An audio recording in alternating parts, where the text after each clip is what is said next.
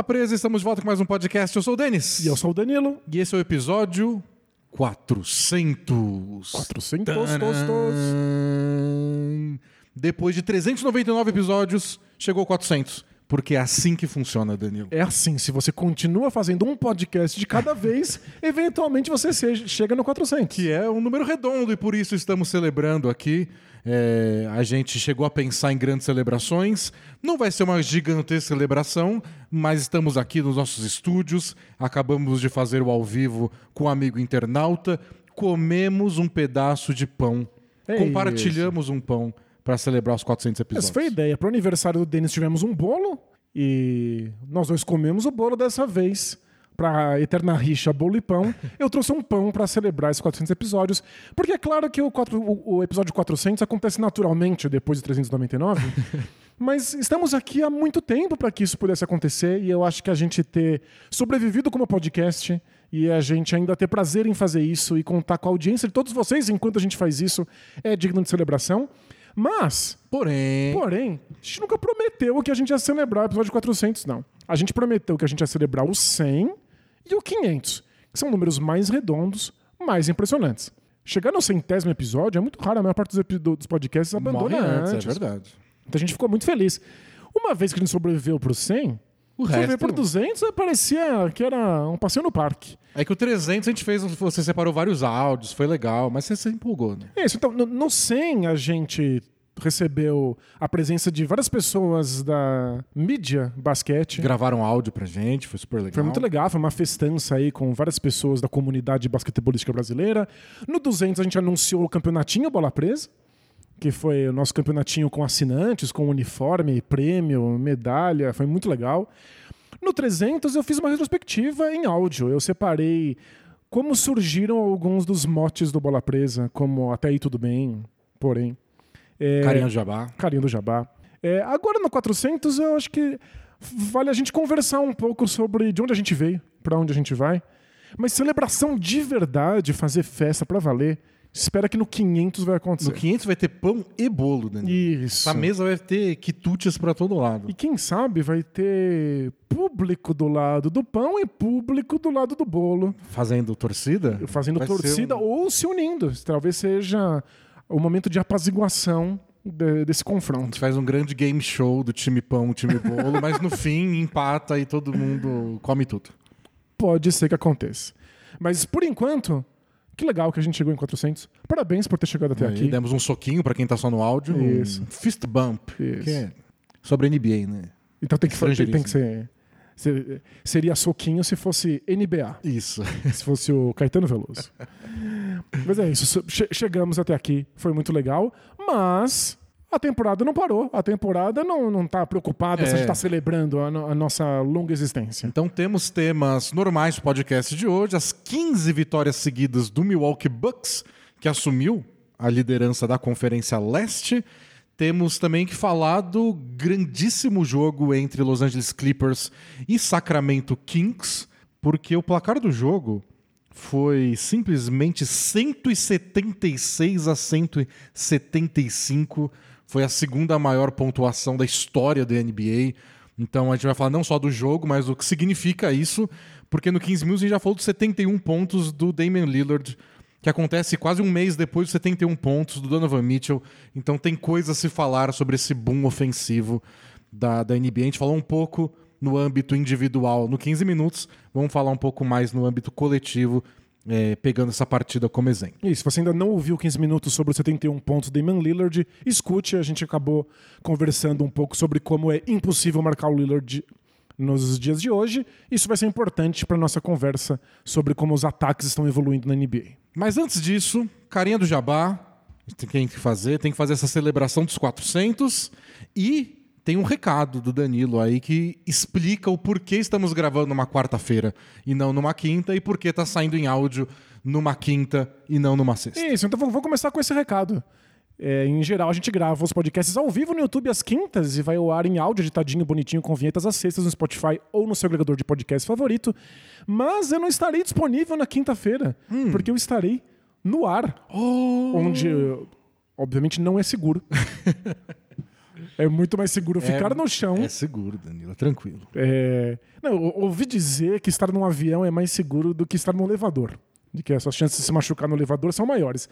Mas o chão dá aquele Ninguém conforto acredita- no coração, ninguém, né? Ninguém acredita nisso de A verdade. verdade objetiva não importa, né? O que importa é o que você sente, né? E a sensação é esquisita. Mas eu estarei num avião porque eu tive uma oportunidade muito grande, é, imperdível e irrecusável de passar 20 dias nos Estados Unidos. Estarei em Nova York e transformei isso numa oportunidade de ver muitas coisas sobre NBA. Eu assistirei jogo dos Sixers na Filadélfia, porque é ali pertinho. E, claro, vou ver jogos do Nets e do Kings, além de conhecer Knicks. do, do Knicks. É que eu vou ver o Kings também. Mas é, vou ver Nets e Knicks. Vou conhecer a NBA Store. E se tudo der certo, vou continuar produzindo conteúdo pro Bola Presa nesse tempo para que vocês possam acompanhar comigo, para que vocês possam fazer essa viagem pelos lugares da NBA que estão por lá do meu lado. Essa, é, se você não segue o Bola Presa no Instagram, esse é o, esse é o motivo principal agora pra você seguir, porque o Danilo vai ser blogueirinha lá. Então ele vai na NBA Store, ele vai decidir que mascotes ele vai comprar de pelúcia Pro pra- nosso cenário, pra enfeitar claro. nosso estúdio. Ele pode criar uma enquete lá a qualquer momento. Então siga o Bola Presa lá no Instagram, que vai ser bem divertido. O Danilo vai acompanhar os jogos ao vivo, então vai ter fotos lá do Madison Square Garden, vai acompanhar jogos do Nets, que não é tão glamuroso contra o Knicks. Bem mais fácil a conseguir ingresso, né? Com certeza. Mas vou, vou assistir o Jokic lá enfrentando o Nets. E aí o porém é que o podcast vão ser duas semanas que a gente teria que gravar aqui na quinta-feira. O Danilo vai estar lá. Vão ter, vou, vou ter convidados. Vai ter podcast, mas não vou interromper as férias do Danilo, coitado, para gravar duas horas de podcast. Eu gravarei de lá os jogos do NBA League Pass, porque todos os sábados a gente transmite um jogo. Eu gravarei os jogos de lá, claro. Mas. Mas tem contrato com a NBA, né? Exato. É. Mas o nosso podcast semanal, o Denis receberá pessoas que certamente me substituirão com muita facilidade. Isso, aí a gente atualiza aí quando chegar mais perto quais vão ser esses convidados, mas vai ter podcast toda semana, só dois episódios aí sem o Danilo. Você quer que eu conte ou não conto os números? Você quer que seja o 401 402? Ou seja, o 100 Danilo 1 e 100 Danilo 2? Pode contar tranquilamente. Só não traz um convidado aqui que gosta muito de bolo. Você acaba tendo mais afinidade com ele, se apega e aí você não quer que A eu gente se volte. esbalda de bolo, aí fica um clima legal. Isso, aí quando eu volto, você fala, hum, eu tava preferindo que você não tava aqui. É um pão. Você não faz isso, não fica Tá, muito beleza. confortável quando não estiver presente. Não, fazer questão que sejam episódios piores do que normalmente são. Perfeito. Mas é isso, sigam a Bola Presa lá no Instagram, porque vou tentar colocar todo o conteúdo de NBA que me aparecer pela frente lá para vocês poderem acompanhar. É, a gente não tem ainda detalhes de tudo, o Danilo vai descobrir muita coisa lá, de o que, que ele vai conseguir de acesso, mas ver os jogos ele vai e então vai ser conteúdo legal. E aí, se vocês se empolgarem, entra lá no Instagram e fica enchendo o saco do Danilo. Mas Danilo, posta a foto da sua refeição. Faz tour do quarto do hotel. Que vai que ele se anima a virar blogueira de verdade. É, se vocês quiserem ver o- os bares de jazz que eu vou visitar, Então, ah, eu vou lá assistir bastante jazz, dançar um bocado. Você é influenciador. N- n- Sou, mas não quero ser. É, então, esse é o problema. Vocês têm que convencer o Danilo. a ser. E claro, dá uma espiadinha lá no, no nosso blog, no bolapresa.com.br, e espia a viagem que a gente fez em 2018, eu e o Denis juntos, quando a gente foi para New Orleans, Houston e San Antônio. A gente fez um, um longo diário de viagem lá, explicando inclusive como foi a preparação para a viagem, o planejamento, como foi se locomover lá, como foi pagar lugares mais baratos. Você está pensando em fazer essa viagem, dá uma espiadinha. 2018 faz muito tempo, o dólar era mais barato, mas várias das coisas que a gente fez por lá e como a gente planejou ainda valem para hoje. Nova York é bem diferente desses lugares, mas vai ser bem legal. Isso. Bom, dado o recado, acho que você já pode chamar o Carinha do Jabá. Carinha do Jabá. 399 episódios treinando e é isso que eu faço. Boa. Esse é o profissionalismo. Bom, a gente é um blog e a gente é um blog desde o dia 3 de julho de 2007. E é isso que eu queria celebrar aqui hoje, o fato de que a gente começou em 2007. Tem muita gente que acha que co- acompanha a gente há muito tempo, porque começou em 2018. É, a gente recebeu mensagem antes de começar o podcast, faz tempo, 2018. Nem eu lembro como eu era em 2007. Não sei se eu quero lembrar. também. Eu acho que a gente não quer lembrar. Mas Eu separei aqui vários marcos temporais desde 2007 pra gente dar uma relembrada, ver quais foram os momentos importantes do Bola Presa até a gente chegar nesse episódio 400. Mas é sempre bom lembrar que o que passou, passou também. Isso. É, deixa pra lá. Deixa pra lá. É, no dia 20 de agosto de 2007, Hum. então um pouco depois do, do começo do blog, a gente fez a nossa primeira coluna Bola Presa. Para justificar o nome, se você se pergunta por que o Bola Presa tem esse nome, a gente queria que o blog fosse cada um puxando para um lado em temas polêmicos. E não rolou, não era legal. Mas a primeira coluna no dia 20 de agosto de 2007 foi você defendendo o Celtics por ter trocado pelo Kevin Garnett, eu defendendo o Wolves por ter apostado em Al Jefferson. É, a gente tinha que fazer muito personagem, né, pra, pra defender a fundo. No fim, a graça era mostrar os dois lados e, e a gente desistiu logo. Durou uma edição. Isso, mas. Mas o nome ficou. o nome ficou e o nome que é importante. E aí depois, em 11 de dezembro de 2007, então ainda no primeiro ano de blog, aconteceu o Both Teams Play Hard. Foi logo no começo, então. Foi logo no começo. A gente abriu um post lá no blog dizendo: vamos nos inspirar no melhor respondedor de perguntas de todos os tempos, que é o Rashid Wallace, que respondeu Both Teams Play Hard para todas as perguntas. E vamos responder as perguntas de vocês. Podem usar a caixa de comentários para perguntar. Quem? Saudosa caixinha de comentários do blogger. Você até comentou nesse post que o Rashid Wallace era melhor respondendo perguntas do que o Alan Iverson, que era o The Answer. Apesar dele ser a resposta, ele não respondia muito bem. Inclusive, numa resposta uma vez, ele queria falar Michael Jordan e falou Michael Jackson. Exatamente. Ele E queria. ele ficou famoso por isso. é. ele tava falando da relação dele com o técnico Larry Brown e ele, falou, ele ia dizer que ele queria que fosse uma relação igual do Michael Jordan com o Phil Jackson. Aí na hora de falar Michael Jordan, ele falou Michael Jackson. e aí ele mesmo não se aguentou de dar risada de tão ridículo que foi. Então, a resposta não respondia muito bem, o, o Rashid Wallace respondia. A gente ass- a- adotou o Both Things Play Hard, que era a resposta do Rashid Wallace, como nome da sessão. Mas o Iverson deu a entrevista do Practice, falando dos- Claro. dos, treinos, que tá a nossa vinheta do Both Things Play Hard, porque é possivelmente uma das melhores entrevistas de todos os tempos. Mas olha que legal, eu voltei nesse post de 11 de dezembro de 2007 para ver quantas perguntas a gente recebeu e quais perguntas a gente É, eu recebeu. qual que foi a primeira pergunta que a gente Eu respondeu? tenho aqui, eu Ah. tenho aqui para ler. É, Quem é melhor, Kobe ou LeBron? O mais legal, a gente recebeu seis mensagens Oh. ne- nesse post. Seis. É, a sexta é de 2015. Eu não sei explicar. Alguém chegou em 2015 e viu que estava aberto para perguntas, fez uma pergunta. Tem que apagar tudo. Tem que apagar tudo. é. Mas na época, em 2007, a gente recebeu cinco mensagens. É. Três delas eram a mesma pergunta. Era uma pergunta separada em três pedaços. Não sei por que a pessoa, acho que foi dando enter, e aí ela perguntou Será que três de vezes. caracteres? Não faço ideia. Mas a primeira pergunta é de alguém que assinou como unknown, ou desconhecido. Desconhecido. Não é um, um gerador automático de nomes. é, no blog, no, no, Faz a gente é um blog, se você escreve uma coisa sem estar logado, aparece como anônimo. Alguém assinou como unknown. Vamos fazer uma estátua pra ele depois aqui no estúdio, que Aí- é o, em homenagem ao perguntador desconhecido. Isso, ao, perguntor, ao perguntador unknown. Vamos lá. Ele perguntou assim: Fala galera, sou um leitor assíduo do blog. O que é muito engraçado, a gente começou em 3 de julho de 2007, a gente tá em 11 de dezembro de 2007. Ele é um leitor assíduo. Fala galera, sou um leitor assíduo do blog, gosto bastante dos posts. E gostaria de dar uma sugestão de fazer uns tópicos comparando times da Euroliga e da NBA. Os melhores e os piores também. Afinal, são nesses lugares que estão os melhores times do mundo, os esquemas táticos mais interessantes e tudo mais. Mas é isso. Abraço a todos.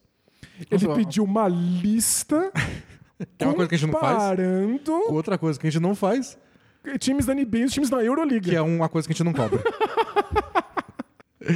em defesa dele, Ele não, não, tinha fazia muito tempo, pra tempo pra descobrir. gente explicar essas coisas. Exato, é. A linha editorial do Bola Presa, o fato de que a gente não gosta de fazer comparações, que a gente não gosta de comparar tempos diferentes, que a gente não faz listas de melhores, É. que a gente só cobra NBA, tudo isso era muito novo.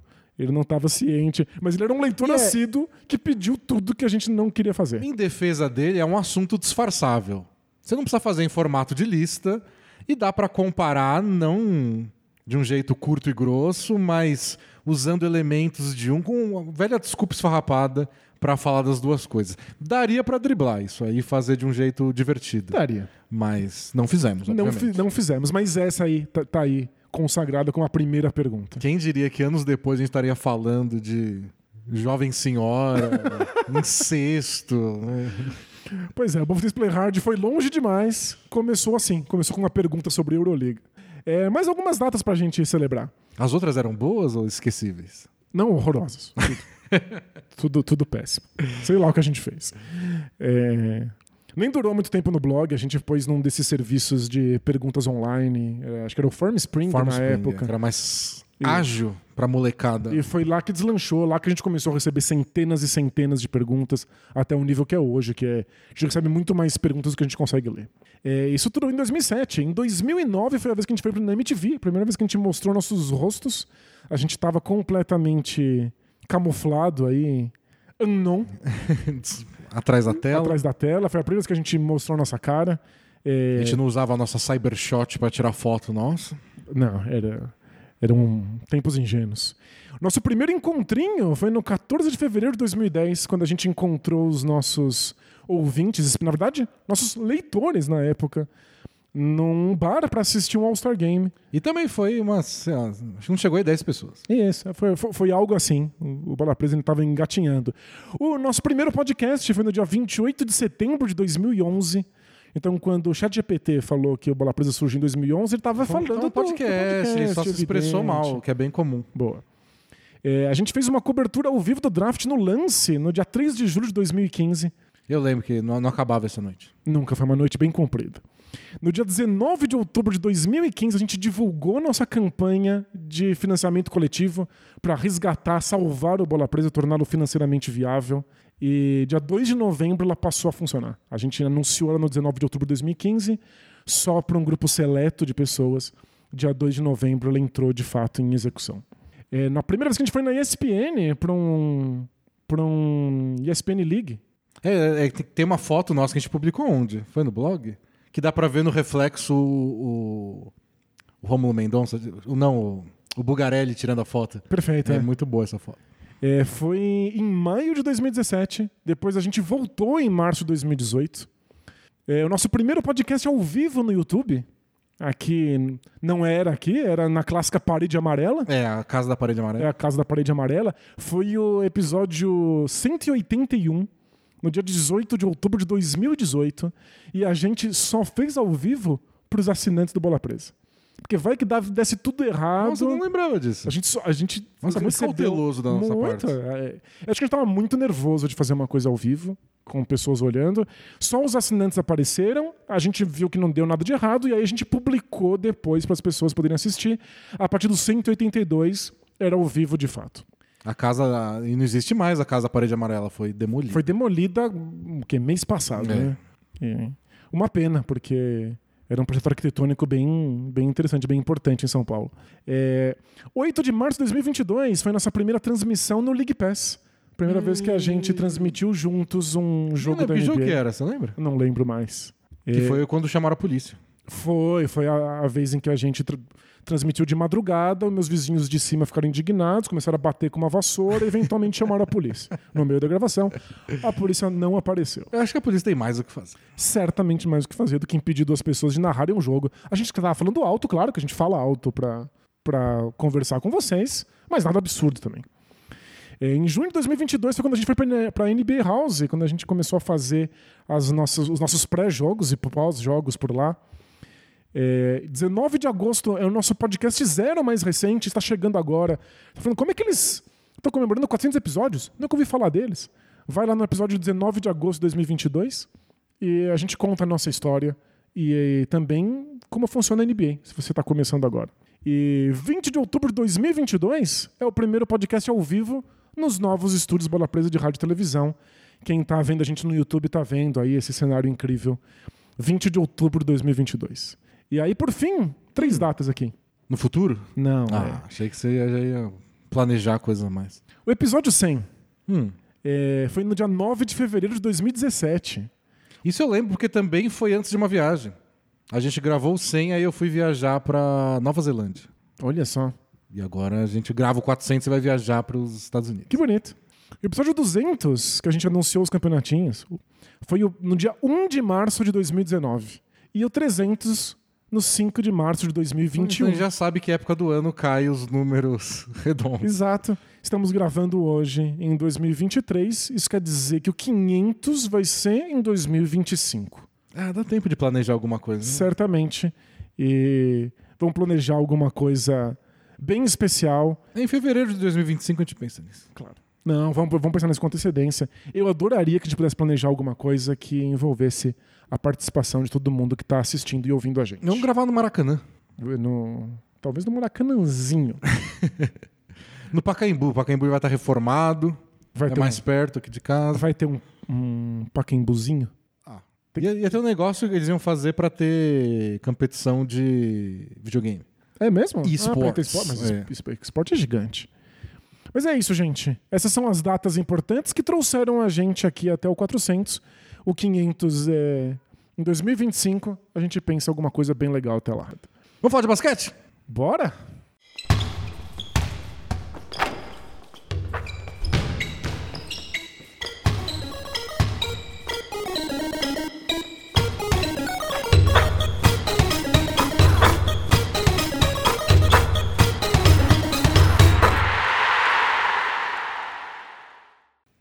Então vamos começar com o Milwaukee Bucks.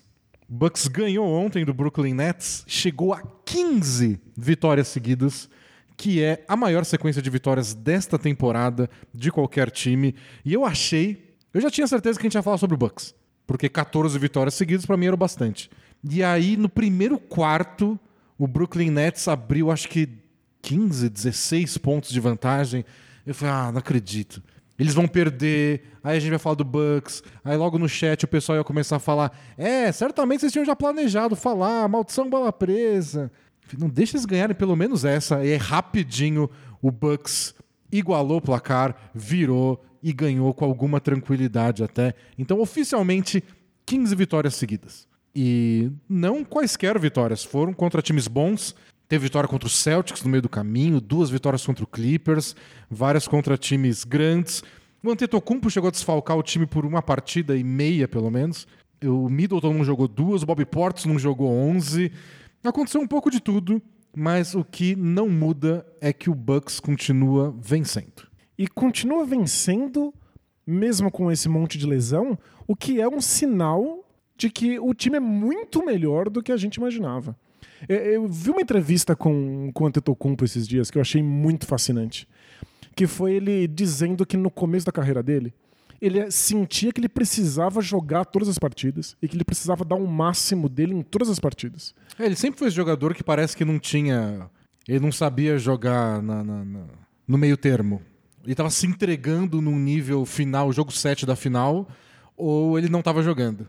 Parece que é o único jeito que o Tetocumpo sabia jogar. Até ele jogar uma final de NBA, a gente descobriu que não. Que dá para jogar Tem ainda um outro mais. nível. Tem uma marcha além. É, mesmo sem joelho, igual ele jogou aquela final. Mas era inclusive porque as pessoas gostavam de ver ele no All-Star Game, por exemplo. Né? Ele não sabe brincar direito. Ele, ele se diz obsessivo, ele se diz obcecado por basquete. Então ele realmente se entrega totalmente, ele joga com uma intensidade absurda. Mas ele sentia que ele precisava fazer isso em todas as partidas. E ele é religioso, ele diz que ele recebeu um alerta divino de que ele sentiu que o corpo dele não estava muito bem e ele fez o que ele sempre fez, que é fingir que ele não tinha lesão nenhuma e entrar em quadra. E aí ele machucou de vez o pulso. Aí depois ele tentou forçar e voltar, ele deu uma joelhada no joelho de alguém. É, foi contra o Hit. Ele, ele se machucou no último jogo antes do All-Star e aí ele não jogou no All-Star, né? Ele fez uma posse de bola no All-Star. E aí no jogo de volta ele machucou a perna logo no comecinho, acho que com a Adebayo que ele... Deu uma joelhada lá. Aí ele tentou voltar, sentiu uma lesão de novo. Ele falou, tá bom, é a terceira vez, eu entendi. Eu estou recebendo um alerta divino de que eu não preciso jogar todas as partidas e me entregar inteiramente em todos os jogos. Que existem coisas mais importantes. Tá bom, eu sei que é um discurso religioso. Mas o que eu entendo é simplesmente um jogador de basquete maduro. Ele amadureceu. Ele entendeu que o Bucks é melhor do que ele imaginava. Que o Bucks é melhor, inclusive, do que parecia para nós analistas aqui de fora, sem o Antetokounmpo. E que ele pode descansar. E que mesmo se for pior certamente é, né? Ridículo pensar que não faz diferença. Mas é mais importante ele descansar e se recuperar do que ficar se sacrificando para ganhar um jogo na temporada regular. Nisso o Bucks se vira tranquilamente. E não é algo que todas as estrelas eventualmente percebem? Que elas precisam estar saudáveis para os playoffs, que elas não podem estar pensando em ganhar aquele jogo específico da temporada regular que elas têm que pensar a longuíssimo prazo, porque o que importa é ganhar um título. É o tipo de coisa que você só percebe quando você ganha um título, ou quando você fica muito próximo de ganhar um título. Por isso que tantas estrelas hoje em dia descansam. Por isso tantos times agora colocam os jogadores em load management, que é não colocar um jogador numa carga em jogo maior do que a carga que ele faça no treino. Tipo, alguns times precisam que o cara jogue sempre. Mas aí é um sinal que o time é fraco. Exato. É, é. o Blazers com o Lillard, é o Lakers com o LeBron. O Lakers nessa temporada tá com quase 54% de aproveitamento com o LeBron. Se você põe na tabela, 54%, o Lakers estaria, sei lá, em quinto no Oeste. Não, tá em décimo terceiro, sei lá o quê, décimo segundo. Porque o LeBron tá se machucando. O Lakers precisa do LeBron lá todo dia. Sinal de que o time é uma porcaria. Pois é. Tá melhorando aí depois das trocas, beleza, mas em geral, o time é ruim. O time só não é bom o suficiente. O Bucks a gente já sabe que é um, há um bom tempo. É um ótimo time, foi campeão com um elenco quase igual que tá aí. E é legal, tá? às vezes a gente dá muita ênfase no papel da estrela quando um time é campeão. Porque é claro que ela é essencial. E ainda mais o Antetokounmpo que apareceu de maneira extremamente emblemática quando o Bucks foi campeão. Mas é que você precisa de times muito espetaculares para que uma estrela seja capaz de ganhar um título com esses times. E eu acho que é importante para o time também ter essa experiência. Eu achei que uma das. Foi ruim para o Phoenix Suns o monte de lesão que eles tiveram nessa temporada? Foi. Eles despencaram na tabela. Claro, eles estavam lá em primeiro, segundo, durante tal, todo o primeiro mês de temporada, pelo menos. E aí foi caindo, caindo, porque o Chris Paul se machucou, o Devin Booker se machucou e por aí vai. Eles estão em quarto lugar no Oeste nesse momento, o que é péssimo para eles, né? É, eles estavam. Chegaram a liderar por um bom tempo. Mas teve o seu lado bom. Quando veio a troca do Duran, e eles tiveram que abrir mão do Bridges, do Cam Johnson, etc. O Jay Crowder, né, que está no próprio Bucks agora, é, surgiu essa discussão do tá aí a profundidade do elenco e o banco. Mas a gente conheceu o banco do Suns quando todo mundo se machucou. E vários jogadores começaram a jogar bem. Tipo o Josh Okogie. Quem que era o Josh Okogie antes da temporada começar? E agora ele é muito importante para esse Suns. Muito importante. Tem gente argumentando que ele deveria ser o, o quinto titular, junto com, com as estrelas. Chris Paul, com o Booker, com o Aiton e com o Durant. É, mesmo que não seja, é, existe alguém defendendo isso, porque quando ele teve a chance de jogar, ele jogou bem. E, e a mesma coisa o Damian Lee. Bom, o, o Suns descobriu o banco de reserva deles durante essas ausências. E a ausência do Antetokounmpo é a chance do Drew Holiday ir lá e falar, quer saber, hoje eu vou ter que dar 25 arremessos no jogo. E mesmo o Drew, o Drew Holiday já falou bastante sobre isso.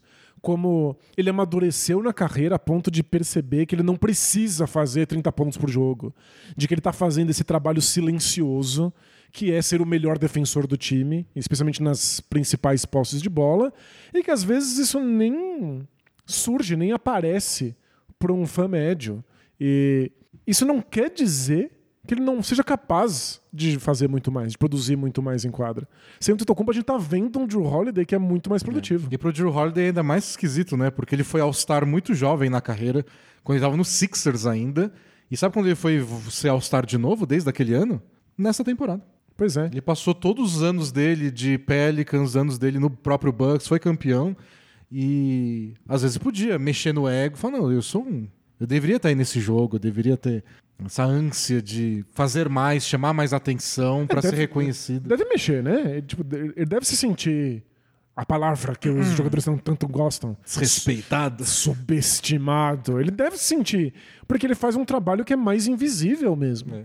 E é legal ele poder ter a chance de mostrar isso, reservas entrarem no lugar do do Antetokounmpo. Não, o Bobby Portis geralmente seria esse jogador, o Portis estava fora também. Mas no final do jogo contra o Suns que eles ganharam, O Chris Middleton, que tá voltando de lesão, chama a jogada ele no fim do jogo. Isso, ele, chamando o pick and roll, né? Ele dá o passe pro Brook Lopes fazer a cesta, que acaba sendo, no fim das contas, a cesta da vitória. E o Brook Lopes jogando mais perto da cesta, porque o Brook Lopes espaça muito a quadra, arremessa mais bola de três pontos, porque o Antetokounmpo precisa desse espaço para infiltrar. O Antetokounmpo é um jogador que joga melhor dentro do garrafão. Sem o Antetokounmpo lá, o Brook Lopes pôde produzir perto da cesta, o que é importante para mostrar que é possível que eles têm esse recurso, que o Brook Lopes ainda consegue acertar perto do aro. E eu, eu acho que é uma história do Bucks nessa temporada, como os outros jogadores estão jogando bem e não só o Antetokounmpo. Nem, nem tanto pelas ausências dele, porque ele desfalcou o time o quê? Dois jogos aí nessa sequência. E nem muitos antes disso. Ele foi poupado várias vezes. Então é Jogou um tema. pouquíssimos minutos em algumas partidas. Né? Mas eu fui pegar números do Antetokounmpo nessa temporada. É, é o pior aproveitamento do Antetokounmpo em arremessos próximos à cesta, as enterradas que ele sempre dá, bandejas, desde a temporada 17-18. Ele tá com 73% de aproveitamento, Uau. que é muito bom, mas ano passado, por exemplo, foi 77. Em, na, naqueles arremessos um pouco mais para trás, que a gente chama que é a distância de floaters, ele tá acertando 23% desses arremessos. Não é possível. Na temporada passada, por exemplo, é o pior número dele dessa temporada 13 e 14, que também é chamada de a primeira temporada dele na NBA. Claro. Ano passado ele estava acertando 40%. Ele está acertando 23%. Nossa, é muito pouco. Em arremessos de meia distância, o Antetokounmpo está acertando 29%, que é a pior marca, de novo, desde o ano de novato dele. Ano passado ele acertava 41%. E em bolas de 3 ele está acertando 28%, que é o pior número desde 18, 19. Ano passado ele acertava 30%.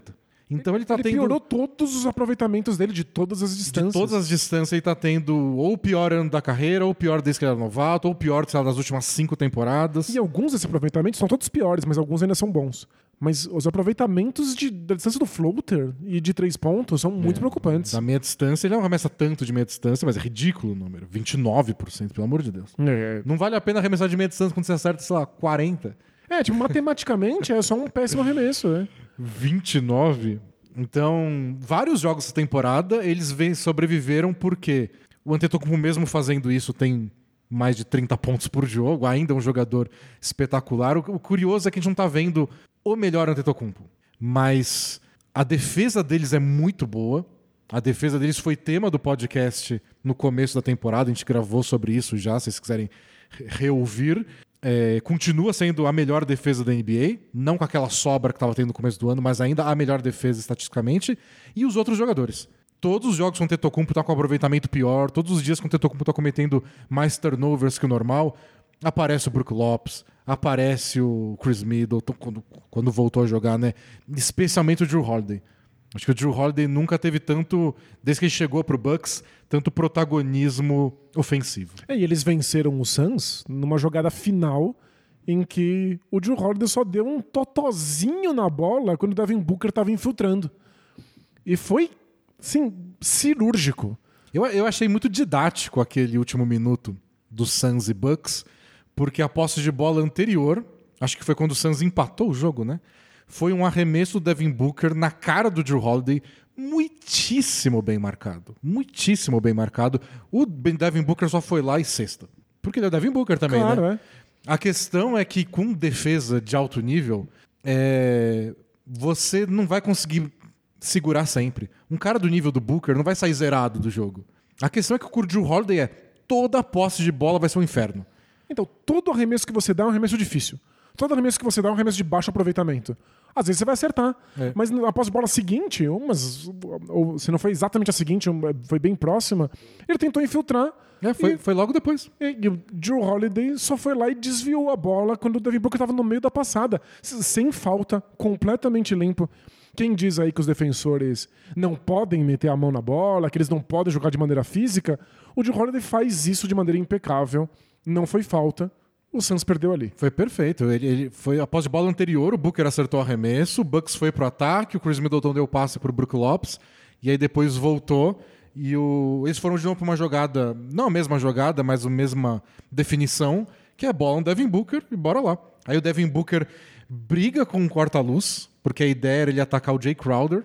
O Drew Holiday passa pelo corta-luz, não aceita a troca de marcação, aí ele marca o Devin Booker e o Devin Booker perde a bola quando ele dá esse tap. O Drew Holiday deu uma entrevista depois dizendo que ele achou que o Booker tinha passado por ele. E ele conseguiu se recuperar e conseguiu dar um tapa e o Brook Lopes agarrou a bola e já era. Então, uma atuação brilhante do Drew Holiday. E o Javon Carter é um baita defensor. O Brook Lopes, um dos candidatos aí a melhor defensor do ano. O Antetokounmpo sempre um monstro na defesa. Não é à toa que é a melhor defesa da temporada é, desde que o ano começou praticamente. E, e não muda. A questão é mais o ataque. Esses aproveitamentos do, do Antetokounmpo não ajudam. É, semana passada estava tendo uma discussão, até no site da NBA, no, no, no, no Power Rankings, os números estavam lá para alimentar essa discussão.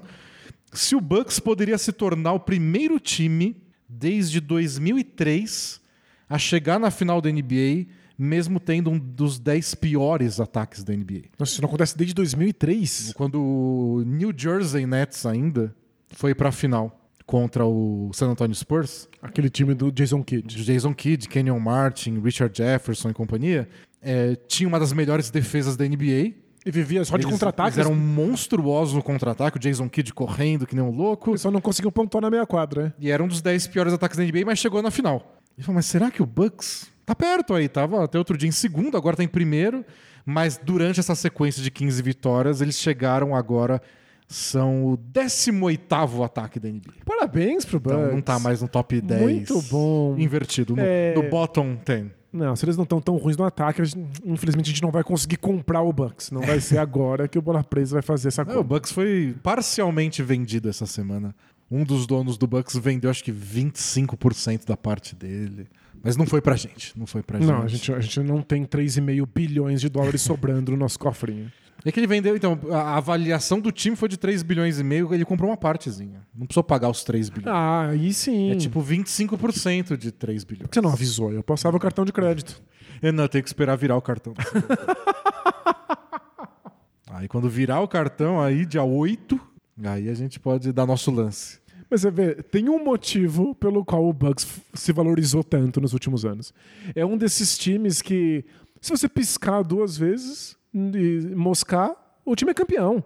É esses times que, independente de quais lesões tiver, de quantos minutos suas estrelas estiverem jogando, tem chance de ganhar um título. É. Eu, eu, esse, essa parte do ataque eu acho a mais preocupante, porque quando chegar a parte mais aguda dos playoffs, eles vão enfrentar outras grandes defesas. Todo dia, né?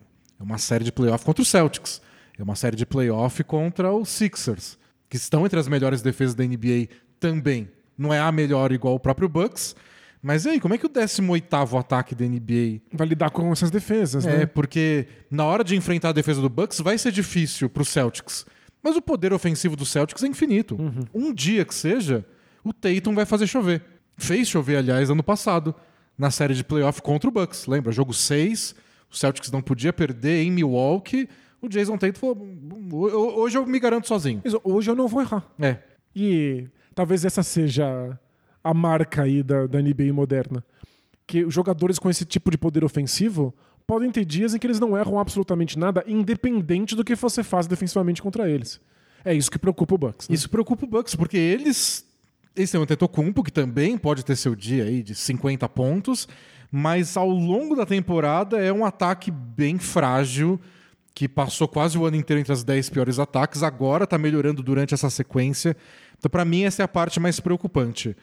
Mas eles têm outros números mais animadores. Eles estão com 23 vitórias e só 6 derrotas em jogos que a NBA classifica como clutch, que é quando o placar esteve em 5 pontos ou menos de diferença nos últimos 5 minutos. Então, um jogo apertado. Isso. Em jogos apertados, eles ganharam 23, perderam 6. É um, um número impressionante. É um número impressionante. E em jogos contra times que têm mais de 50% de aproveitamento, os times bons, eles ganharam 21, perderam 8. Uau. Então, contra time bom, eles ganham. Jogo apertado, eles ganham. E deu para ver contra o Suns. Chegou no fim, era um, era um pesadelo pro Suns fazer cesta.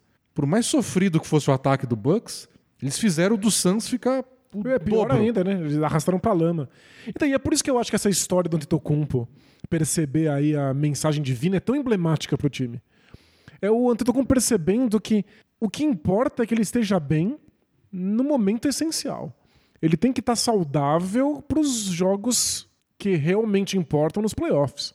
Ele tem que estar pronto para o jogo do título. Ele não precisa jogar agora. O time está com esses números muito ruins ofensivamente, mas é um Antetokounmpo lesionado, minutos limitados. O Middleton perdeu muitos jogos ao longo da temporada. É, o Middleton ficou um monte de tempo fora, ele voltou dia 23 de janeiro só. E do banco, né? Ele tá vindo do banco com minutos limitados. Passou um tempão sem passar de 20 minutos por jogo. É, eu acho que é o, o que o Antetokounmpo aprendeu, que é o que toda estrela madura e todo time maduro aprende, eventualmente, é que a gente não deveria estar levando tão a sério o rendimento deles nesse momento, porque eles já se provaram capazes nos jogos importantes contra os melhores times na temporada regular, mas também, claro, ganhando um título, tendo sucesso nos playoffs. Eu acho que eles chegaram nesse ponto em que a gente para de discutir o sucesso deles na temporada regular. Sabe quando o time é tão bom, mas tão bom, que de repente ele fica invisível? A gente não liga se ganhou, não liga se perdeu, a gente espera chegar à pós-temporada. Que é um pouco o status que o Clippers gostaria de ter. Mas como o Clippers, esse Clippers, né, com Paul George, Kawhi Leonard, nunca chegou em nada muito, muito longe, a gente não viu eles conquistando nada, a gente não consegue, Ah, a gente eles chegaram numa dúvida. final do Oeste, que pra eles é muita coisa. O Clippers nunca tinha chegado numa final de Isso é conferência. verdade. Mas chega numa final da NBA, ganha um título, e a gente entende. Ah, é. Eles estão perdendo, eles estão aí em oitavo do Oeste, porque o Kawhi não tá jogando, o Paul George não tá jogando, eles estão aí reduzindo minutos. Tudo passa a ser compreensível se você sabe onde eles podem chegar, né? Eu acho que o topo do, do leste vai ser ignorado até o fim da temporada, tirando o fato de que Bucks e Celtics estão praticamente empatados. Né? O Bucks ultrapassou, mas talvez valha para uma. Eles decidiram no passado num jogo 7 em Boston. Talvez o Bucks preferisse que fosse em Milwaukee. Isso, talvez esse mando de quadra faça diferença. Mas tirando essa briga por mando de quadra, você olha pro Celtics, desde que eles deixaram bem claro que a ausência do Emil Doca não é um problema, é, o Celtics é do tipo, tá ótimo, é um dos favoritos, vamos ver nos playoffs. É, é aí que interessa pra gente. É. Se o Celtics me perde 10 jogos seguidos agora, até os playoffs, a gente não vai nem É. achar que isso é um assunto. Eu olhar e falar, chato, né? É chato. É, chatinho, per- perder é, dói, né? Pro, pro Bucks eu acho a mesma coisa, do tipo. Nem eles terem esses números ridículos no ataque me preocupa tanto, embora valha a atenção. E os Sixers é, é parecido, embora seja diferente. Dos Sixers é, meu, vocês podem ganhar 20 jogos seguidos. Eu não me importo porque nos playoffs É, vocês não mostraram nada Vocês ainda. que me provem que nos playoffs vocês não vão, o Harden não vai ter um jogo ridículo, o Embiid não vai quebrar a orelha porque você tava andando de triciclo, qualquer lesão bizarra que o Embiid tem. Então, acho que esses três times que são, é os favoritos do leste, a gente vai ter essa tendência até o fim da temporada de, ah, tá bom, nos playoffs eu vejo. Por, por bem ou por mal, Perfeito, é. nos playoffs eu vejo. É, acho que o Bucks merece, conquistou esse lugar em que a gente não leve muito a sério a temporada regular deles. O Antetokounmpo finalmente aprendeu. Espero que descanse mais. Espero que seja poupado. É, é claro que eu gosto de ver o Antetokounmpo jogar. Eu quero que todas as estrelas estejam o máximo possível em quadra. Mas não faz sentido a gente estar enfrentando tantas lesões, ver tanto jogador machucado. É melhor que ele se poupe, a temporada deveria ser menor, deveria ser mais curta. Então o Bucks ganhou esse, isso aí por, por mérito. Os Sixers certamente não chegou nisso. É. O Clippers não chegou nisso. São times que a gente não precisa ver tendo algum resultado nos playoffs para entender o que, que eles estão deixando de fazer, de propósito ou não, na temporada regular. E pra finalizar a parte do Bucks, essa, essa questão do ataque deles, o ataque melhorou desde que o Chris Middleton voltou. O Bucks está invicto desde que o Chris Middleton voltou. Os números quando o Antetokounmpo, o Drew Holiday e o Middleton estão juntos são ótimos na Claro, defesa e no ataque. Então, acho que a parte mais preocupante da temporada, que é essa parte ofensiva, na verdade é um reflexo da parte física. Quando o Middleton tá inteiro, saudável, as coisas dão certo. Quando o Tetocumpo tá inteiro e saudável, as coisas melhoram. Mas, claro, a gente espera que o Tetocumpo melhore esse aproveitamento dele em arremessos em geral até os playoffs. É, sem dúvida. O, o Bucks precisa que o Antetokounmpo esteja jogando o seu melhor basquete. Mas não todo dia. E não na temporada regular. Não numa terça-feira em Milwaukee. Isso. Acho que finalmente, pela primeira vez, isso quando o Antetokounmpo chegou em Milwaukee, as terças-feiras em Milwaukee podem voltar a ser completamente banais. E você não descobriu em que episódio a gente falou pela primeira vez terça-feira em Milwaukee? Não, você não me Ah, deu essa lição de casa e aí eu não fui pesquisar. Essa era uma data importante. Tá bom, fi- fica pra próxima aí. Vou descobrir. Você Vou vai ter que botar numa inteligência artificial que vai Já pensou? Vai ouvir tudo pra transformar tudo em texto. Se eu tiver que ouvir tudo, eu vou enlouquecer. Não, deve ter um robô que decupa todos os áudios de todos os podcasts. Não sei que eles vão entender a gente falando Milwaukee. Não sei se os robôs estão tão avançados assim, mas fica o desafio. Você tem 100 episódios pra descobrir. Você quer colocar as coisas na mão dos robôs, sendo que a gente é historicamente robofóbico. E depois que um robô disse que o Bola Presa é feito pelo Danilo Schroeder e pelo Guilherme Rodrigues. É que eu gosto de robôs me servindo. O que o chat GPT mostrou é que eles ainda não sabem me servir direito. Isso. Então a gente tem que treiná-los. É, Fazer o quê? E Como é que eu posso não é, viver minha vida de folga? Não é só que ele não te serviu, ele te ofendeu. Isso é verdade. Então, Mas eu não queria que aqui na nossa imagem no YouTube, na verdade, fosse um deepfake com a sua cara lendo um texto gerado aleatoriamente por um robô e você só deitado na rede em casa contando dinheiro e ninguém nem percebe. deles. Que ingenuidade. É claro que teria uma máquina que contaria o dinheiro pra mim. É que você perderia o prazer de. não, não, não, Tipo os rapper americanos que. Eles poderiam ter um cartão de crédito, mas não, eles querem ter bolos de dinheiro pra. Pra não pagar imposto. É por isso que eles querem ter Ah, bolos mas- de dinheiro. No clipe, Ah, não, no tipo, clipe. pra tirar a foto. Não, no clipe é ostentação. Eles tentam, eles No querem, é eles querem ter o dinheiro pra, pra, pra poder mostrar. Só não olha aqui no meu celular o meu saldo no banco. Ah, faz uma imagem aí numa inteligência artificial que ostente pra mim. Eu acho que ostentar dá muito trabalho. Bom, vamos então para outro tema, Danilo. Bora? A gente tem que falar de Kings 176, Clippers 175, depois de duas prorrogações. O único jogo na história da NBA foi o duelo entre Nuggets e Pistons, lá nos anos 80, que acabou 186 a 184. Mas em três prorrogações. Três prorrogações. Então, esse jogo do Clippers e Kings teve até mais pontos por minuto do que, do que aquela partida. Se tivesse tido uma terceira prorrogação entre o Kings e Clippers, certamente teria quebrado o recorde. É, até porque as duas prorrogações acabaram, tipo, acho que 11 a 11 a primeira e 12 a 11 a segunda. Se eles mantivessem isso pra terceira, eles passariam. É... Seis pontos por minuto, é isso que teve o jogo? É um absurdo. Saiu um vídeo bem legal, que a gente usou até como inspiração, no canal Thinking Basketball, que a gente já recomendou várias vezes. é, por aqui tem no YouTube. O cara até faz vídeos pro NBA. Tem uns vídeos exclusivos dele no aplicativo da NBA. Esse tá no YouTube. E ele usa esse jogo para mostrar como é impossível quase parar os ataques da NBA hoje em dia. Isso. Eu vi muita gente que a reação imediata quando viu esse placar do, do, do Kings e Clippers foi dizer que os dois times são péssimas defesas. Que ninguém estava defendendo para que você pudesse chegar nesse placar tão elástico. E o Kings não é a melhor das defesas mesmo, e o Clippers é melhor quando quer. Exato. É, eles ligam e desligam. É isso. E é claro que a gente teve vários erros defensivos na partida, como você tem na maior parte das partidas. Não é por esse motivo que o jogo foi 176 a 175. A maior parte dos pontos foi feita simplesmente porque é muito difícil defender os talentos que a gente tem na NBA atual. E foi um jogo inspirado de muita gente, né? Claro que é o exemplo que a gente dá, foi a discussão que a gente teve no caso do Lillard, no 15 minutos. São coisas que acontecem sempre, mas para chegar na marca do 71, ao invés de ser um jogo de 50 pontos, É muita coisa que tem que acontecer ao mesmo é, tempo. é o adversário pior, no caso do Lillard e o Rockets. São arremessos difíceis que naquele dia entrou. Então foi um dia muito inspirado do Kawhi Leonard no ataque. Foi um dia muito inspirado do Malik Monk pro Kings. Fez o quê? 40 e tantos pontos o Malik Monk. Arremessos de três, alguns contestados. O Batum acertou vários arremessos de três. Ele é um bom arremessador de três.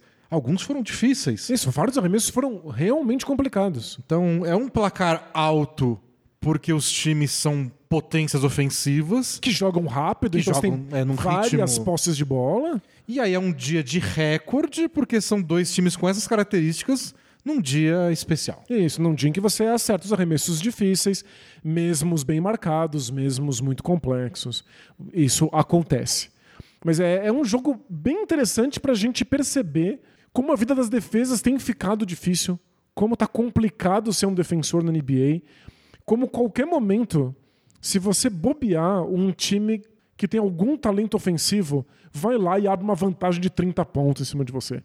E é por isso que tem tanto time ruim, time na parte de baixo da tabela, que volta e meia vence os times que estão lá no topo. porque o talento ofensivo é muito grande e não existe muito recurso para pará-los. E o vídeo que você comentou aí do Thinking Basketball mostra de maneira bem enfática, comparando com algumas jogadas do passado, como um dos grandes responsáveis por isso é o espaçamento. É, o, que acontece na NBA moderna é que você tem arremessadores de três pontos em todas as posições, em todos os momentos, inclusive jogadores de garrafão, pivôs que não só arremessam de três, mas também batem bola, quicam bola, trazem a bola para o ataque. E isso significa que a quadra dobrou de tamanho. Antigamente você jogava basquete num espaço muito limitado perto do aro. É, em volta do garrafão. Não estava todo mundo dentro do garrafão, mas você jogava em volta do garrafão.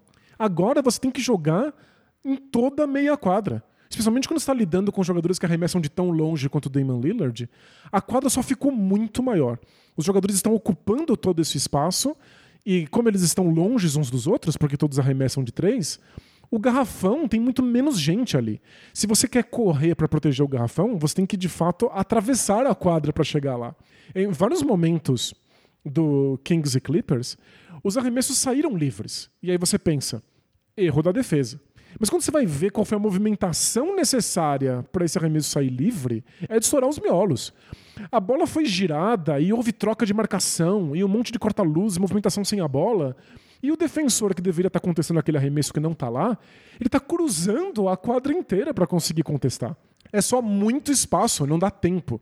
Eles chegam, mas eles chegam meio segundo atrasados.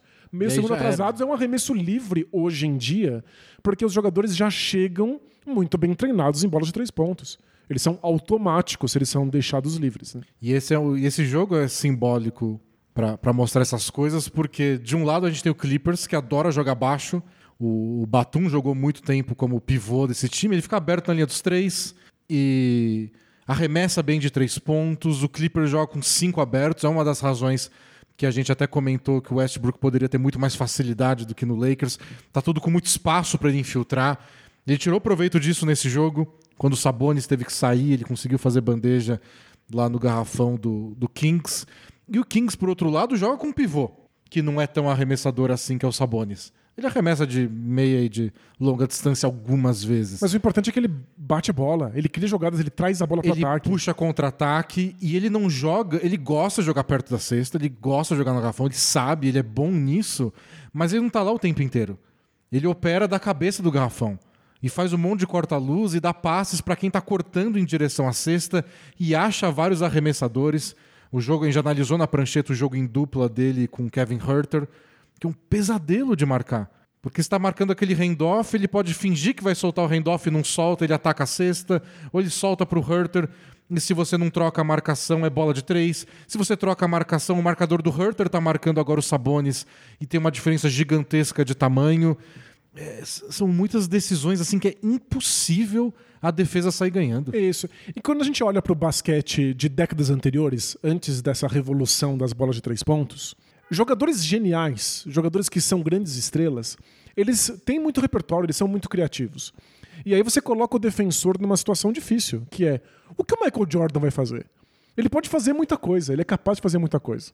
Os outros jogadores que não são estrelas são jogadores muito mais limitados. Você sabe o que eles vão fazer. Em geral, eles vão infiltrar, eles vão tentar fazer uma cesta perto do aro. E aí as defesas estão mais preparadas para isso. Então o pesadelo defensivo está muito limitado às estrelas. Hoje em dia, as estrelas dão dor de cabeça para qualquer defensor. Mas os jogadores Zé Ninguém, os jogadores completamente secundários, são pesadelos para as defesas só porque o repertório de movimentação dos times é muito maior por causa do espaçamento. Então, um jogador qualquer parado na linha de três pontos, ele é um perigo tão absurdo. Ele marca três ao invés de dois. Você não pode deixar ele livre. Se você deixa ele livre, a bola vai chegar e ele vai acertar essa bola. Agora, se você olha para o outro lado e fica ali preocupado em não deixar ele completamente livre, ele pode correr nas suas costas. E o garrafão está vazio, porque está todo mundo no perímetro. Então ele tem agora a chance de fazer uma bola de dois pontos livre, uma bandeja sem defesa. E aí, jogadores ruins ficam bons jogadores medianos ficam especiais. É. E tem aqueles caras que não são grandes arremessadores, mas se você deixar livre, Ele faz algumas ao longo do jogo, ninguém chega perto. Um cara não acerta 20% livre. Marcado, capaz de ele nem tentar. Mas se deixa livre, acerta aí 35, 36, 37%. E lembrando que 33% é o suficiente para uma bola de três pontos valer a pena, de você tentar a bola de três pontos. Porque ela é equivalente a você acertar 50% nas bolas de dois. O número que o vídeo dá é que dois terços dos jogadores da NBA, dois a cada três, acertam 37% ou mais em arremessos de longe sem marcação. Uhum. Os arremessos em geral de 3 da NBA, a gente sabe que a média está sempre próxima de 35%. Mas se você conta os arremessos sem marcação nenhuma, dois terços são em 37% ou mais. 37 é muito alto, é, é muito mais do que 50% de aproveitamento em bola de dois. Então é muito difícil que um time tenha, ao mesmo tempo em quadra, dois jogadores que você possa ignorar. Alguns times, tipo o Kings, você não pode ignorar ninguém. O Clippers, a não ser que eles estejam usando o, o Plumlee ou o Zubat, também você não pode deixar ninguém livre. E o Plumlee e o Zubat são jogadores que tiram proveito do espaço que os outros criam. Claro. Então eles atacam o garrafão depois de um corta-luz porque o garrafão está vazio, eles pegam rebotes ofensivos, são outros tipos de problema que eles podem causar tirando proveito de que os quatro jogadores em volta deles podem arremessar de longa distância. Então é só às vezes a gente bate o olho nesse número de 176, 175 e fala meio que não foi sério esse jogo, né? É aquela velha história, se o placar é baixo, é, não tem talento na NBA. Exato. É. Então a NBA teve que se, se mexer aí no começo dos anos 2000 porque os placares estavam muito baixos. E as pessoas Ninguém queria que todo mundo era assistir. ruim, é. E aí, se os placares são muito altos, vem reclamação do tipo, ah, mas não tem mais defesa. Não tá mais sério. Parece uma pelada. Então, nunca tá bom também. É. E, eu acho que o teste do olho, de um olhar um pouco mais atento, já refuta isso. É impressionante ver a quantidade de movimentação ofensiva que tanto o Clippers quanto o Kings fizeram nesse jogo. A quantidade de movimentação sem a bola que gera decisões muito difíceis para a defesa e, os- que eventualmente viram um arremesso mais ou menos livre. E os dois times jogam muito rápido, né? Então, no caso do Kings e Clippers em especial, o Warriors, por exemplo, é um time que faz tudo isso, de criar pesadelos. Ele cria situações indefensáveis. É nisso que o Warriors é muito bom. Tipo, não tinha o que fazer pra defender tudo, a gente fez nosso melhor e o Warriors fez uma cesta, porque é o que eles fazem. É, mas eles vão lá e trabalham a bola muitas vezes. O Kings corre que nem um louco. O Clippers resolveu entrar na brincadeira e também correu muito. Então, às vezes, a posse tipo, ela chega no ataque, é um passe e arremesso. E você pensa, "Não, pelada. Mas não, é. Só por eles acelerarem, já pegou a defesa desprevenida. É um cara que não tá bem posicionado ainda. Aí vai lá e tira proveito desse cara que demorou um segundo pra chegar no lugar certo. É, a gente viu vários arremessos que são uma situação muito engraçada, que é o Kings correndo pra frente, e aí o defensor que deveria estar marcando esse cara com a bola, imagina que esse cara tá do lado direito da quadra, o defensor tá do lado esquerdo. Porque foi assim que acabou a jogada passada. É só isso. A jogada anterior, ela se encerrou com essa configuração. E aí, de repente, quando você pensa quem eu deveria estar marcando, o cara já tá correndo do lado oposto. E aí alguém precisa te cobrir. Então você precisa apontar, gritar lá, olha lá, você marca lá, porque eu tô do lado, do lado contrário. Alguém vai. Mas aí você precisa gritar. Eu estou deixando o meu cara para poder fazer essa cobertura. Vem alguém. Tudo isso leva meio segundo. Meio segundo é o bastante se você está correndo para encontrar quem ficou meio segundo livre. E, e na melhor das hipóteses, dá tudo certo, você tem o famoso mismatch. Que é um cara, talvez, muito baixo marcando muito alto, um muito lento marcando um que tem bom drible. Isso se todo mundo conseguir voltar e se posicionar rapidinho. Né? É por isso que eu acho que essa revolução estatística da NBA, o espaçamento, as bolas de três pontos, entender quais arremessos valem mais a pena do que outros, universalizou o bom basquete. Os times ruins também conseguem fazer esse tipo de coisa. Os jogadores médios conseguem tirar proveito disso. Todo mundo tem mais espaço para jogar. Todos os times têm jogadas muito básicas, simples, que hoje em dia você já traz do basquete universitário. Já vem aí na sua bagagem, que permitem que você dê arremessos razoavelmente livres de excelente aproveitamento, de melhor aproveitamento do que se fazia nos anos 80, por exemplo. Por isso que a gente vê ataques tão eficientes. Mesmo que não tenham estrelas tão consagradas, que o time nem seja tudo isso. É, popularizou, universalizou. É, o nível ofensivo hoje em dia é só muito difícil marcar. A gente foi isso do Lillard no, no 15 minutos, de como é um eterno cobertor curto. Qualquer time hoje da NBA bem treinado, com um elenco razoável, tem um bom criador de jogadas, com boa visão de jogo, um bom passe, dois, três arremessadores em volta, é um cobertor curto o tempo inteiro. Então a gente vai ver placares altos assim, e não é porque a defesa é um desastre. E aí, claro que vira competição. Então não é ruim. Se tá igualado assim, você vai tentar ter a melhor defesa possível, e ter a melhor defesa possível pode ser o bastante pra você ganhar o título. Uhum. É o Bucks. É, faz muita diferença você ser um pouquinho melhor defensivamente do que os outros, já que todas as defesas estão sofrendo tanto. O Bucks toma 109,4 pontos a cada 100 posses de bola. É, é a melhor muito... defesa da NBA. E é bastante coisa, né? É bastante. Em outros anos seria muita coisa.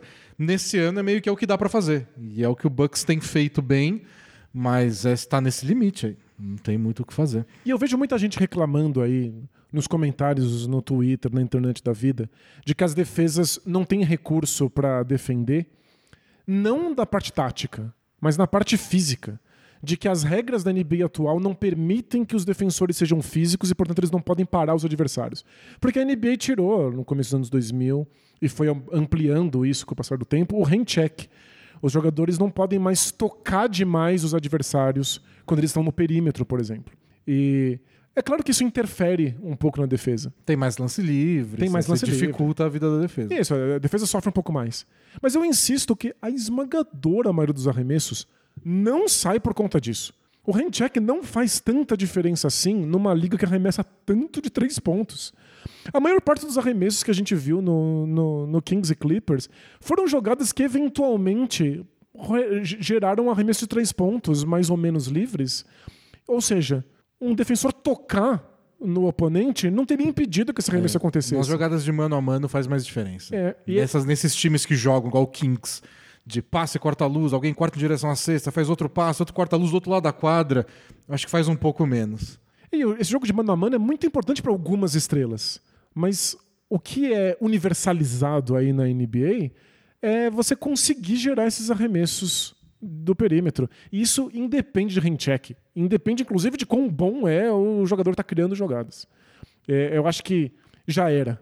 O que falta para as defesas é repertório defensivo, é tático.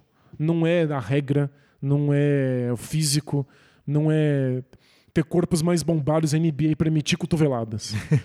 Mas é, a gente até entende o que, que os times deveriam estar tá fazendo taticamente. O difícil é que o cobertura é muito curto. Se você executa uma proposta defensiva para parar um tipo de arremesso, você vai estar tá, tá tomando outro. E isso explica por que tantos jogadores especialistas em defesas e ruins no ataque acabam não jogando tanto e o contrário às vezes ganha mais espaço. O cara é. que é ótimo no ataque, mas não tão bom na defesa. Porque hoje você precisa desse poder de fogo para poder competir. É. Você ganha mais com esses jogadores só ataque do que você ganha com o cara só defesa, porque às vezes não consegue fazer tanta diferença. Você, faz, você executa uma boa defesa, outro time pontua mesmo assim, só por causa dessa questão do cobertor curto. E é por isso que quem está com saudade de basquete antigo, que acha que a, a, defesa física faria muita diferença, precisa a, a, acompanhar um pouco essa revolução estatística. Precisa ver o que dizem as planilhas, o que dizem as tabelas, o que dizem os números sobre por que, que o ataque está brilhando tanto. E, e é por isso. argumento, Danilo. O pessoal que gosta de basquete antigo, o que eles mais abominam é ficar olhando para a planilha. É, mas essas planilhas estão contando alguma coisa. Mas, mas e eles, você eles não vão fazer isso. Eles deveriam. ah, eles deveriam. E deveriam também fazer cursos na Lura para ler melhor esses dados. Momento Alura. Achei que depois de 400 episódios você ia esquecer. Não, de Não jeito nenhum. o primeiro. Qual foi o primeiro episódio que teve o Momento Alura? Perfeito. Eu tenho bastante lição de casa pro episódio 500. É, que eu não lembro, tenho a menor ideia. não sei se foi entre os 100, entre os 200. Eles estão com a gente há tanto tempo. Mas faz que... tempo, faz tempo. É, que, que, que parece que é, que é desde o do princípio. Mas eu não ia esquecer hoje porque a Lura realmente tem vários cursos para análise de dados e eu acho que isso é o futuro do esporte. E que isso, claro, permite que você possa ter uma vida profissional envolvida com esporte aí pelas beiradas, na, não dentro da quadra, mas tendo impacto dentro da é, quadra. Fa faça um bom trabalho a respeito, apresente por aí. O mundo é, está a seus pés. É, mas também isso pode ajudar você a aproveitar melhor o basquete, a entender melhor o basquete. Eu me ressinto muito de não ter estudado mais matemática na escola. A gente era ingênuo e bastante ah, birrento. Eu não sei se eu entenderia muito também. Vai, né? Ah, mas tal- tal- talvez com o Tem carinho minhas certo. limitações, tá? Talvez com a ajuda de da maior escola de tecnologia online do Brasil. Ah, Talvez, talvez. Então, vai lá, dá uma olhada nos cursos de dados da Lura. Certamente tem alguma coisa que você pode associar com o basquete, seja para assistir, seja para atuar nessa área. O basquete mudou muito e certamente entender de dados, de números, de estatísticas ajuda a gente a entender melhor o jogo. alura.com.br barra promoção barra bola presa, você tem 10% de desconto na matrícula. Com sua matrícula, você pode fazer qualquer um dos mais de mil cursos da Alura. Você pode fazer todos de ciência de dados, ou pode fazer alguns e outros de programação. O que você bem entender, você manda. E, e é isso. Catapulta sua carreira. Catapulta sua carreira. E se você descobrir alguma coisa, se você começar a trabalhar com basquete depois dessa, Avisa a gente. avisa a gente, hein? Me convida pra assistir um jogo quando você for trabalhar no time da NBA. Eu quero. A gente é muito ambicioso, né? A gente pensa muito grande. É isso, vamos pra maldição bola presa KTO? Ou você Opa. tem mais coisa pra falar aí dos. Não, não, não, bora. Vou abrir aqui a KTO. E acho que hoje só tem uma aposta possível, Danilo. Porque a não ser que tenha tido uma outra notícia aí desde a última vez que eu li, hoje é a estreia do senhor Kevin Durant no Phoenix Suns. É verdade. Então a gente tem que apostar só em quantos pontos o Durant vai fazer. Vamos ver até, tô curioso pra ver que número a KTO vai pôr.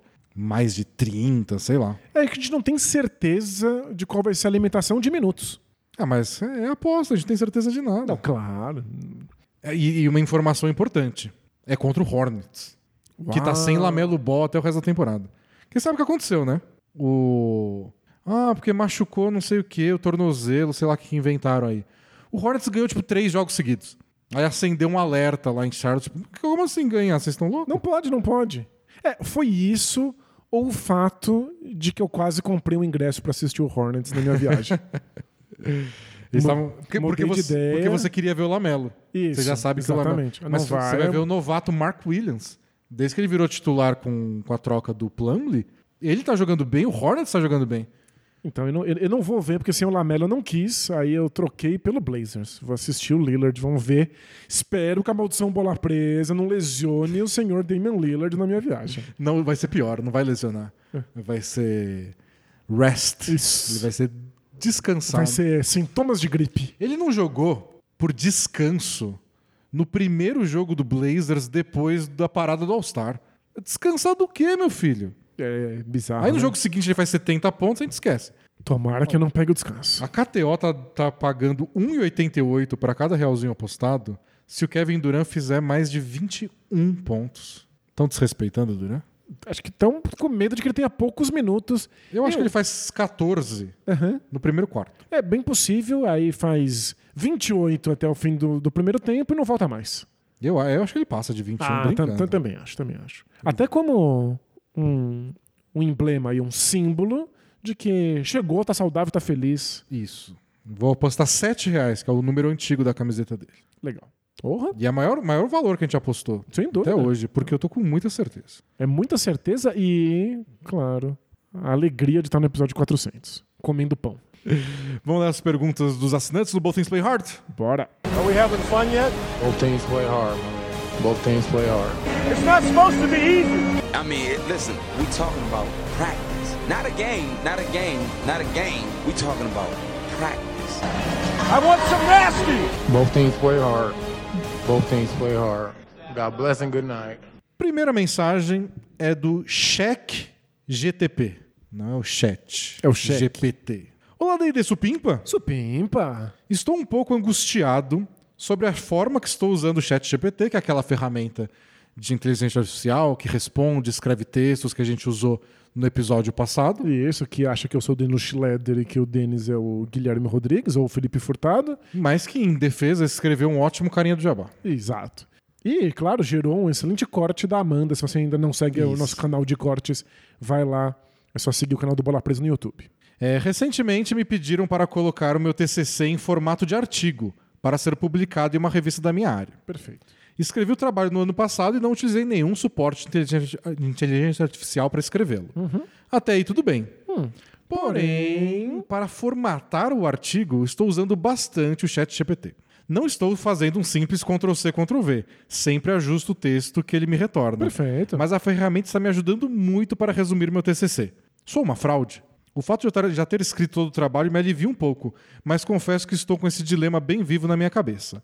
Um grande abraço pra vocês e vida longa, bola presa. Então, aí vamos para questões éticas com o ChatGPT. É, eu acho que ele tem funções que ele cumpre muito bem. A gente só tem que delimitar quais elas são. É, eu acho que o principal papel que a inteligência artificial deveria ter é fazer trabalho pesado. É fazer o trabalho mecânico, repetitivo. É servir a gente, é o que eu digo. Exato, sempre. daria muito trabalho.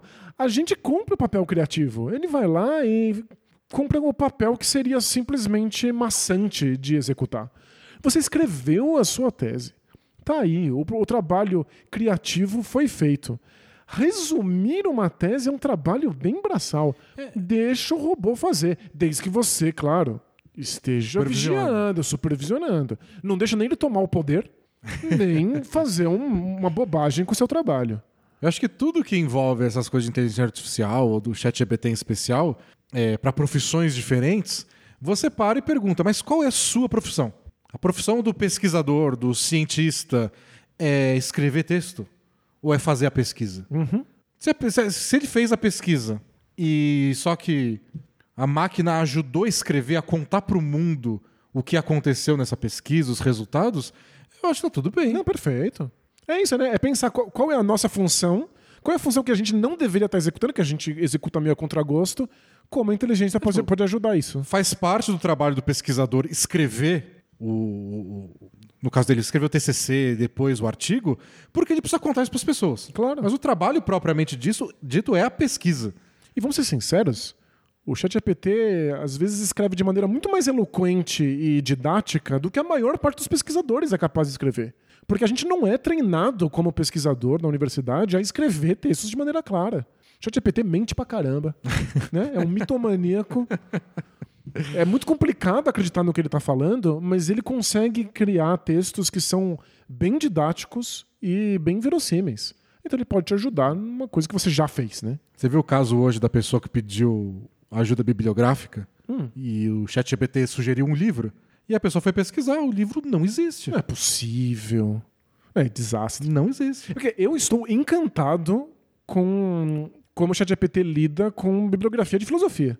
Você pergunta onde estão esses conceitos. Ele vai lá, te diz os livros, você vai e encontra os conceitos desses livros. Pronto. E essa é a parte que eu acho importante. Quem tem que escrever um artigo de filosofia sou eu. Mas a parte de ficar caçando no livro onde está o contexto para fazer a citação adequada. alguém pode fazer para você Alguém né? pode fazer por mim. Essa, essa parte é braçal mesmo. É só maçante. Eu acho que é isso. Acho que você tem que definir, delimitar o que, que você tem que fazer, o que, que é o seu trabalho. O seu trabalho é pesquisar, descobrir as coisas. A máquina pode te ajudar a escrever. O que eu acho que o pessoal tá se confundindo é que tá todo mundo desesperado achando que ela vai fazer as coisas e ela faz mal. É. Então, não é sobre isso. Ela tá aí para ajudar. Eles têm que descobrir como. Para quem lida com, com programação, ela é excepcional, desde que você entenda de programação o bastante para saber o que pedir para ela. Para pedir para inteligência artificial, inclusive ajustar as coisas que ela pode errar. Acelera o seu trabalho, mas você tem que saber o que você está pedindo, você tem que saber que ajustes é, pedir para ela.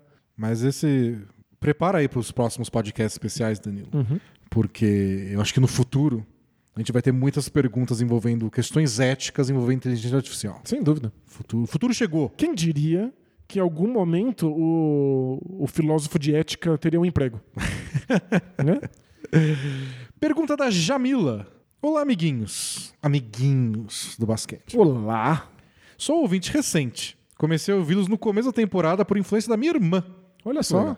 Muito legal. Estou com um problema sério. Hum, Sou de Pernambuco e me mudei para Porto Alegre para fazer mestrado na PUC. você tentou ler essa, a sigla? É, eu não, eu não posso ler sigla de universidade certo, que nem os populares leem. Claro. Tem- Tem que mostrar sua criatividade. Comigo mudou-se uma colega que conheci na graduação. Nossas mães passaram a primeira semana conosco para nos ajudar na mudança e na arrumação do apartamento. Até aí, tudo bem. Porém, o problema é que a mãe da minha colega não se mudou. Ficou lá? Ficou. Ela está vivendo conosco há dois Não é meses. possível. sem pagar aluguel nem nada. E invadindo totalmente minha privacidade. Claro. Ela entra no meu quarto sem convite, lava minha roupa sem que eu peça, come a comida que eu como sem autorização. basicamente vivo presa no meu quarto, porque ela, ela e a filha ficam na sala o dia inteiro. Pera, nós temos um problema aqui. Vários problemas. Vários, claro, mas tem um problema imediato. Que é o fato de que ela tá conversando com a amiga através do podcast, já que foi a amiga que sugeriu Ah, não. o Bola Presa. Não, foi a irmã. A influência Ah, da irmã. ufa, Foi a ufa, irmã. tá bom. Ok, interpretação de texto nota zero pra mim. Tá bom, tá bom. Então tá, a amiga, quem mora com ela não vai saber. de- Isso, tá a não ser que ela queira que saiba, escuta o podcast Não, no, no- na, na caixa de som que fica na sala. Isso, pode ser. Quero muito que ela, mãe, se mude. Mas não sei como abordar essa questão sem ofender a minha colega. Especialmente porque dependo dela para me manter em Porto Alegre. Tipo, elas têm que rachar o aluguel. Claro, normal. O que eu faço? Vida longa, bola presa. Valeu? É. Clássico caso de mãe que não quer que o filho cresça, né? É, a mãe deve estar. Como, como ela ajuda, ela deve estar se enganando de que, não, se eu for embora, elas, elas não vão conseguir fazer tudo que eu tô fazendo. Claro, minha, minha filha não vai ser capaz de viver a- sem mim. E, e é sempre mais fácil se enganar assim porque ela tá ajudando. Uhum. Então, como pode ser ruim? Como eu posso estar fazendo mal Você é uma ajuda. se eu tô cozinhando, lavando a roupa e. Então. É, Não imagina que uma ajuda também pode ser uma invasão de espaço, É, pode ser uma invasão de exato. privacidade. É, a questão aqui, bom, é óbvio que ela precisa fazer alguma coisa e que a mãe Claro. precisa sair. A mãe- essa, a questão, sair. essa questão é óbvia. Eu, eu a questão é confesso. como abordar com a amiga. Eu já acho esquisito a mãe ir lá pra dar uma ajuda inicial. Porque Eu entendo o que acontece, mas eu, eu já acho estranho. Porque é, é não confiar que o seu filho consiga fazer essa transição sozinho. Ah, mas às vezes o filho pode querer também. Tem a insegurança de que elas estão mudando, não é pra esquina, de Pernambuco, não falo de que cidade, pra Porto Alegre. Não, tudo bem. E- Atravessou o país. Eu acho estranho, mas é compreensível. Agora, continuar lá, aí só não, não tem mais como. E eu, tô surpreso que essa conversa já não aconteceu. É dois meses. Entre é. ela e a amiga. Pelo menos a pergunta de: sua mãe vai continuar aqui? Ela não veio só pra dar uma força? Até quando que ela vai ficar aqui em casa? É, eu nem perguntaria assim, porque pode soar como, tipo, quanto que ela vai sair? Um desafio? Uhum. Vai saber como é que é a amiga, ela não descreveu. Mas dá pra ser um do tipo, até quando sua mãe vai ficar? Isso. Tem que tomar muito cuidado com o tom da É. pergunta. Sua mãe Mas- vai ficar até quando? Mas essa pergunta é muito importante. Mas tem que perguntar, não tem outra opção. Por mais é, incômodo que seja pra qualquer uma das partes, você pergunta. Vai fazer até quando? Porque É, e dá pra perguntar não era isso. combinado. né? Não, e dá pra perguntar isso de vários jeitos. Dá pra ter uma conversa com a amiga de. Você tá gostando de morar aqui? Você tá se sentindo confortável? E, E aí pergunta perguntar. assim, você já tá à vontade, já tá segura pra sua mãe voltar? Isso. Pergunta assim, de cara. Perfeito, é.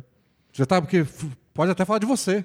Não, já tô super bem, tô me sentindo em casa em Porto Alegre. Já, já tá segura pra sua mãe voltar? Isso.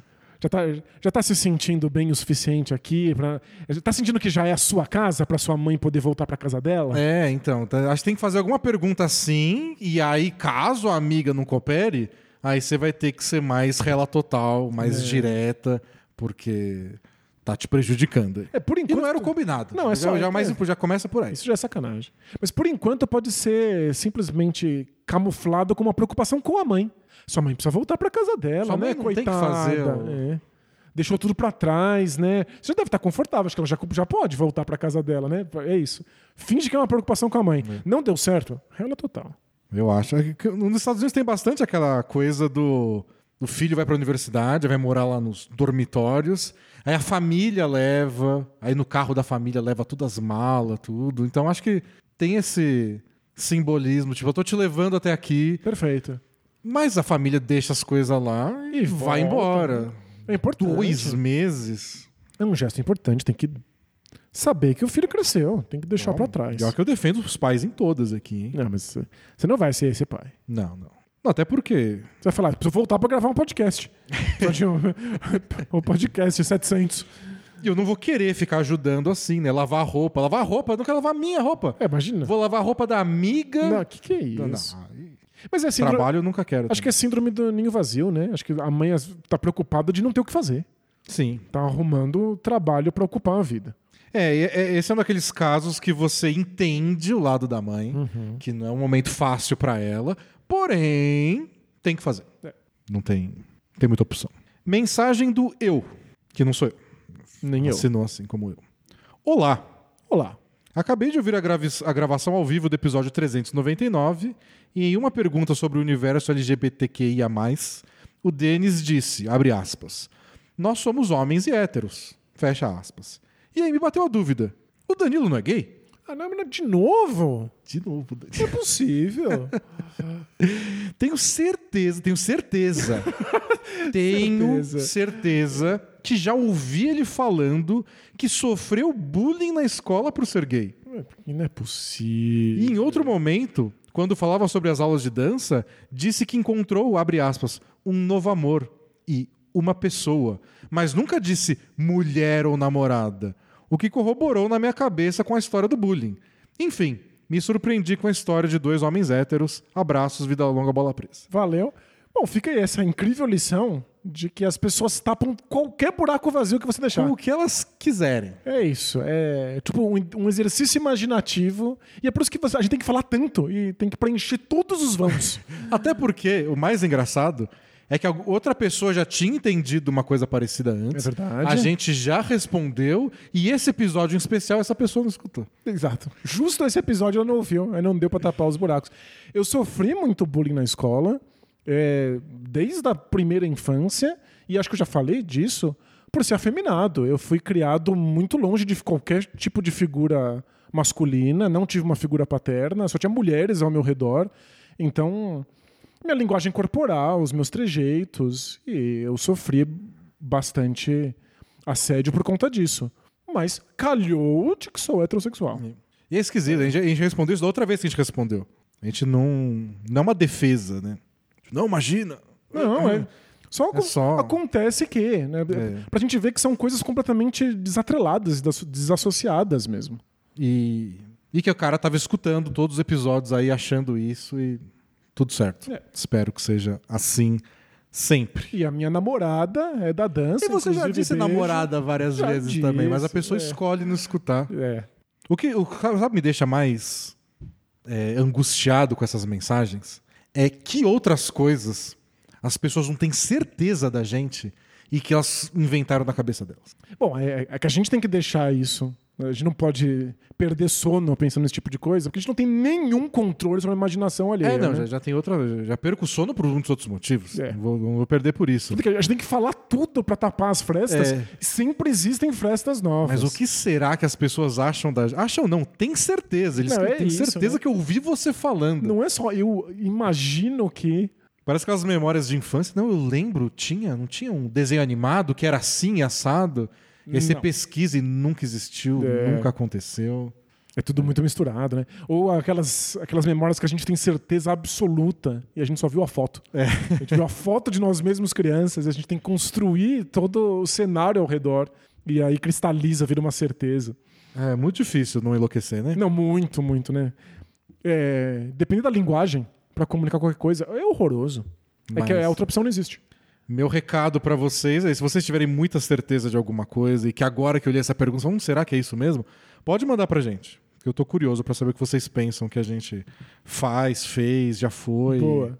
Mandem pra gente listas de certezas sobre o Bola Presa. Mensagem do Ser pai de menina é castigo? Interrogação. Lá vem. Olá, Vanderbilt e Malik Beasley do mundo do basquete do Piniquim. Tudo bem com vocês? Tudo bom? Eu quero ser o Vanderbilt. Você tá no- nesse hype? Tô no hype. Boa. Naquele jogo contra o Dallas, nossa senhora, Foi incrível. foi legal. O Beasley teve o jogo dele também, que acertou, sei lá, sete bolas de três. Mas não foi tão legal. Mas do Vanderbilt é mais, foi mais heróico. Que Ele, é é heróico porque ele parece ruim, né? É tipo o efeito de campeonato de enterrada de jogador baixinho. Isso, parece muito mais impressionante, né? Isso. Quando o cara parece completamente estabanado e incapaz de praticar um esporte, e aí ele faz coisas impressionantes. Venho aqui escrever para vocês, pois me encontro em uma situação chata envolvendo minha filha.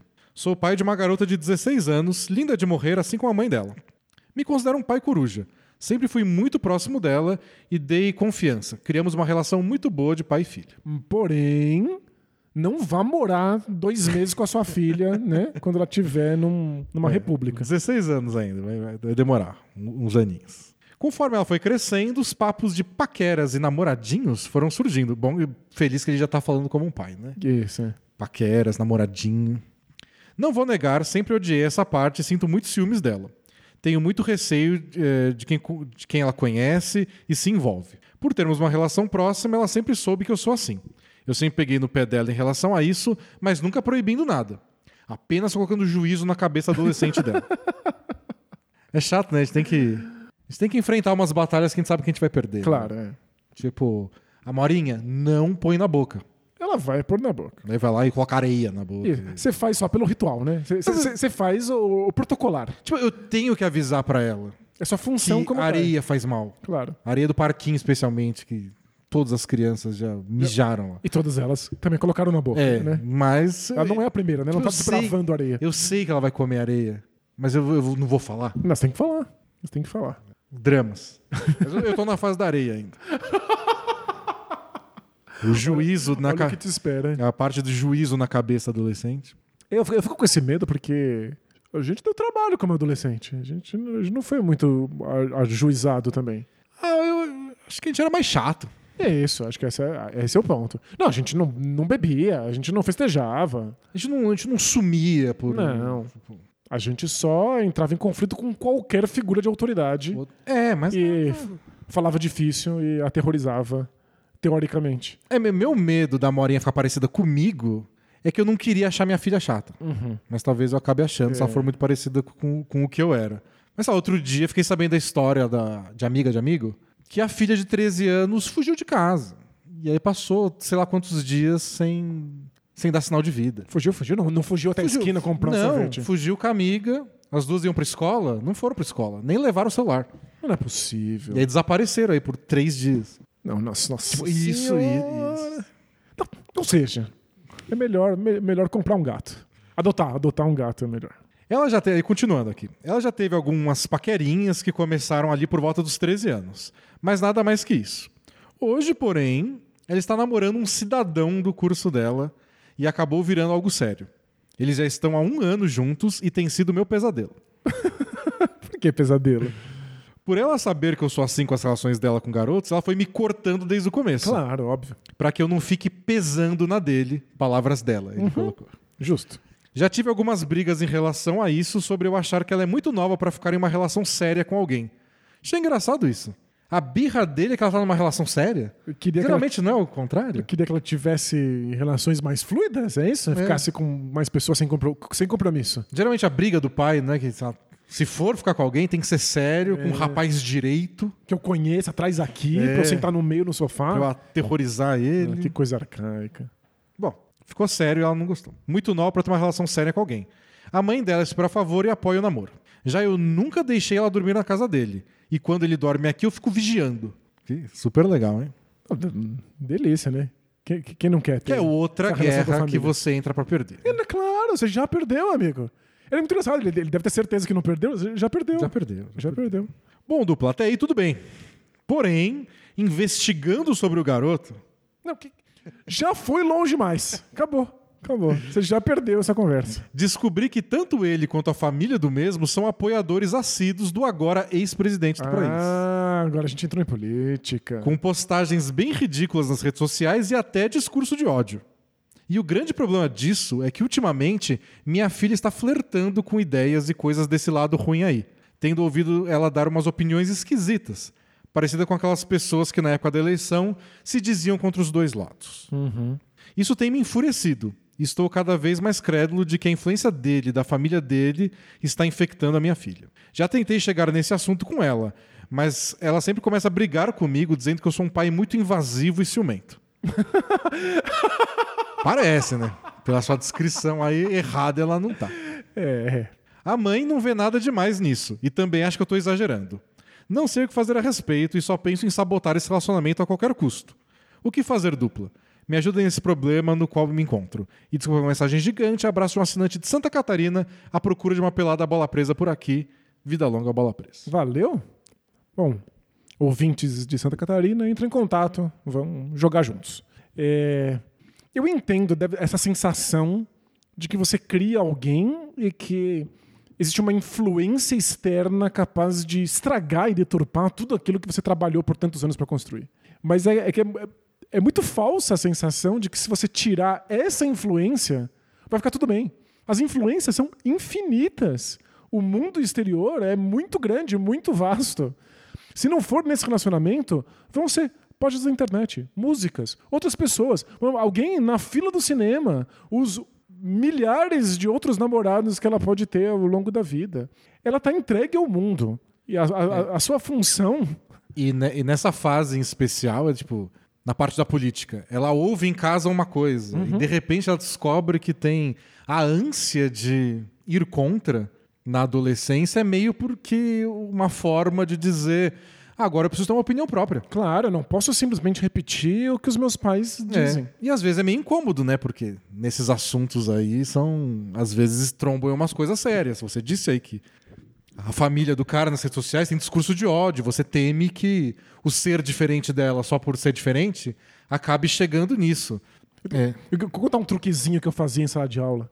Às vezes algum aluno meu falava alguma groselha assim absurda, tinha uma posição política completamente biruta. Eu olhava e falava: peraí, é você que tá me dizendo isso? Ou é o seu pai que tá falando pela sua boca? Eles entravam em pânico e nunca mais repetiam isso. Eles não querem ser associados à opinião dos pais. Eles não querem que qualquer pessoa pense que eles só dizem aquilo porque os pais ensinaram ou porque os pais pensam. E aí a, o- a reação natural é falar o oposto. Não é, ah, vou pesquisar sobre isso e ano que vem eu te falo. Não faz nenhum sentido um adolescente pensar, vamos pesquisar sobre isso para que eu É, tenha uma, uma- não- uma posição ponderada. Não né? tenho uma opinião sobre isso. Não é uma frase que qualquer pessoa fale em 2023. Não, nós não fomos treinados nem instruídos a não ter opinião. Falar não sei é uma coisa que ninguém se atreve a dizer porque tem medo de parecer muito burro. Nem o chat GPT consegue. É. O chat GPT não sabe, ele vai lá e inventa. Ele, ele não consegue falar. Sinto muito, eu não tenho essa informação. Se você for muito humilde, É. você fala, pelo que eu sei, Uhum. você deixa em aberto uma porta para talvez não tenha todas as informações. Você vai falar, não, pelo que eu ouvi dizer. Mas pelo que eu sei, está certo ou está errado. Isso. E aí pronto, você crava uma opinião. Então, E é um problema. A gente tem que repensar nosso modelo educacional para permitir que as crianças digam que não sabem alguma coisa. É muito importante. Mas nesse ponto, provavelmente a filha do, do nosso ouvinte não, não vai dizer que não sabe algo e ela simplesmente vai dizer coisas que são contrárias aos pais porque faz parte do processo de amadurecimento. E, um- e um problema aí tá que você não consegue agora conversar com ela sobre esses assuntos porque ela só vai entender como um ataque ao namorado pelo simples fato de ser o namorado. Isso. E é uma invasão, já que você é um pouquinho É. Então, justamente nessa parte que poderia ser mais importante até, de você ter discussões com ela sobre assuntos importantes, vai ficar parecendo que é só ceninha de ciúme, porque você tem, pelo jeito, várias cenas de ciúme. Então, talvez resolvendo uma coisa fique mais fácil resolver a outra. Isso. Se ela se sentir menos invadida e tolhida pelo seu ciúme dela ter uma relação, talvez se você consiga ter conversas com ela sobre assuntos diversos e entender melhor o que ela está pensando, poder rebater uns argumentos sem parecer que só tá falando nas entrelinhas. Termina com esse cara. Isso, perfeito. E, claro, deixando mais uma vez evidente, se ela terminar com esse cara, não vai resolver o seu problema. Isso, O né? mundo vai continuar jogando esse tipo de influência e informação em cima dela. O que ela precisa é ter um canal com você que ela possa acessar, eventualmente, quando ela se sentir insegura, quando ela tiver dúvidas. É, você tem que ter um lugar de confronto de ideias. Você não pode estar julgando ela por estar namorando uma pessoa esquisita diferente. Lembra que a gente é adolescente, a gente pensa um monte de bobagem. Depois muda. Muita bobagem. Depois Nossa. muda. A gente tem que permitir que os nossos adolescentes mudem de ideia. Isso é essencial. A gente não pode cancelar, é, ostracizar os nossos adolescentes que pensem em atrocidades. Senão capaz de ficar radicalizado. Isso, eles têm que ter uma porta de volta, eles têm que ter uma porta de retorno. É, pega muito mal hoje em dia citar a arte da guerra, porque foi usada por um milhão de coaches e gente do investimento. Esse é outro recado do episódio 400. O coach Danilo. Vai falar sobre a arte da guerra. É só comprar o curso do Danilo, o link tá aí, arrasta pra cima. Lembra do que a arte da guerra fala sobre guerra, ok? Então, todas as metáforas que são tiradas disso podem ser muito perigosas. Mas é que ele- eles deixam bem explícito lá o Sun Tzu, é, que você nunca deve enfrentar um exército que não tem uma rota de fuga. Você tem que tentar vencer esse exército, mas ele tem que ter um lugar pra fugir. Porque senão ele vai lutar como se a vida dele dependesse disso. Porque depende disso. Porque depende disso. É, o exército vai ficar muito mais fraco se eles souberem que eles podem sair correndo. Então a gente tem que oferecer rotas de fuga. Porque senão a gente vai deixar extremistas, adolescentes que agora estão falando só bobagem pra ver se chocam e ganham atenção. É. Não vai meter, o já que eu tô cancelado mesmo, Isso. e fala um absurdo pior Né? ainda. Já que eu fui totalmente retirado da sociabilização, vou fazer uma bobagem. Pra gente terminar o episódio 400, a gente tem uma mensagem de uma história aí que marcou época nesses 400 episódios, Danilo, que é a história do rapaz que numa corrida estava em sexto. Ah, e nossa história de incesto voltou? É o cara que tinha uma relação com a irmã, segundo ele mesmo, entre muitas aspas. Claro, tipo eles foram, eles foram criados juntos e eles tinham uma relação, a família descobriu, foi um caos, eles terminaram e agora tem uma conclusão. Caramba, tô muito curioso. Faz mais de ano que a gente não tem atualização nessa história. Não tinha me avisado. Não, minha, minha surpresinha de episódio 400. Muito obrigado. Bom dia, tarde ou noite, dupla que mais passa tempo nos meus ouvidos. Tudo bem com vocês? Tudo bom, tudo bom. Não sei se vocês lembram de mim. Lembra? Opa! Mas há mais de um ano escrevi para você, escrevi vocês três mensagens referente ao meu relacionamento com a minha. Abre milhões de aspas. Irmã, fecha milhões de aspas. E ele escreveu assim. Ok. Resumindo rapidamente a história para te ajudar, Denis. Sou um torcedor do Kings. Importante essa informação. Claro, é. Para mostrar que a vida dele tá dando uma reviravolta. Boa, tá, tá num bom momento, uma grande fase. que foi criado junto com a irmã de criação, filha do meu padrasto. Sempre fomos muito próximos e com o tempo começamos a nos interessar um pelo outro. Começamos a namorar, mas na hora de expor isso para a família, aconteceram muitos problemas. A família não aceitou muito bem, passamos por muitas dificuldades e ficamos longe. Então, é- é- acho que a história era, acabava aí, né? Acho que a última mensagem que ele mandou, eles tinham se assumido, mas aí a irmã, entre muitas aspas, não estava aguentando a pressão familiar. Mas eu lembro algo de que eles ainda se viam na faculdade, É, ou alguma isso, coisa alguma assim. coisa assim. Bom, enfim. Bom, mas a atualização é mais importante. É, passamos por dificuldades, ficamos longe e depois, quando finalmente começaram a aceitar nossa relação, ela engravidou. E desde então não tive tempo de escrever sobre isso. Caramba! É, pois bem, vamos lá. Depois da notícia que ela estava grávida, nossa relação virou de cabeça para baixo. Lembro de comentar com vocês sobre ela ficar com muito medo de como seria isso, já que aos poucos nossas famílias estavam começando a aceitar a gente. Durante esses mais de um ano que se passou, conseguimos nos trancos e barrancos que nossa história não terminasse. Ela pensou em abortar e até chegou a ir a uma clínica, mas desistiu quando eu cheguei para fazermos juntos. Brigamos muito nesse período todo e ela começou a ter crises de ansiedade e como eu tenho desde a adolescência. Consegui ajudar ela quando ela passava por isso, assim como ela me ajudava quando eu passava pelas minhas.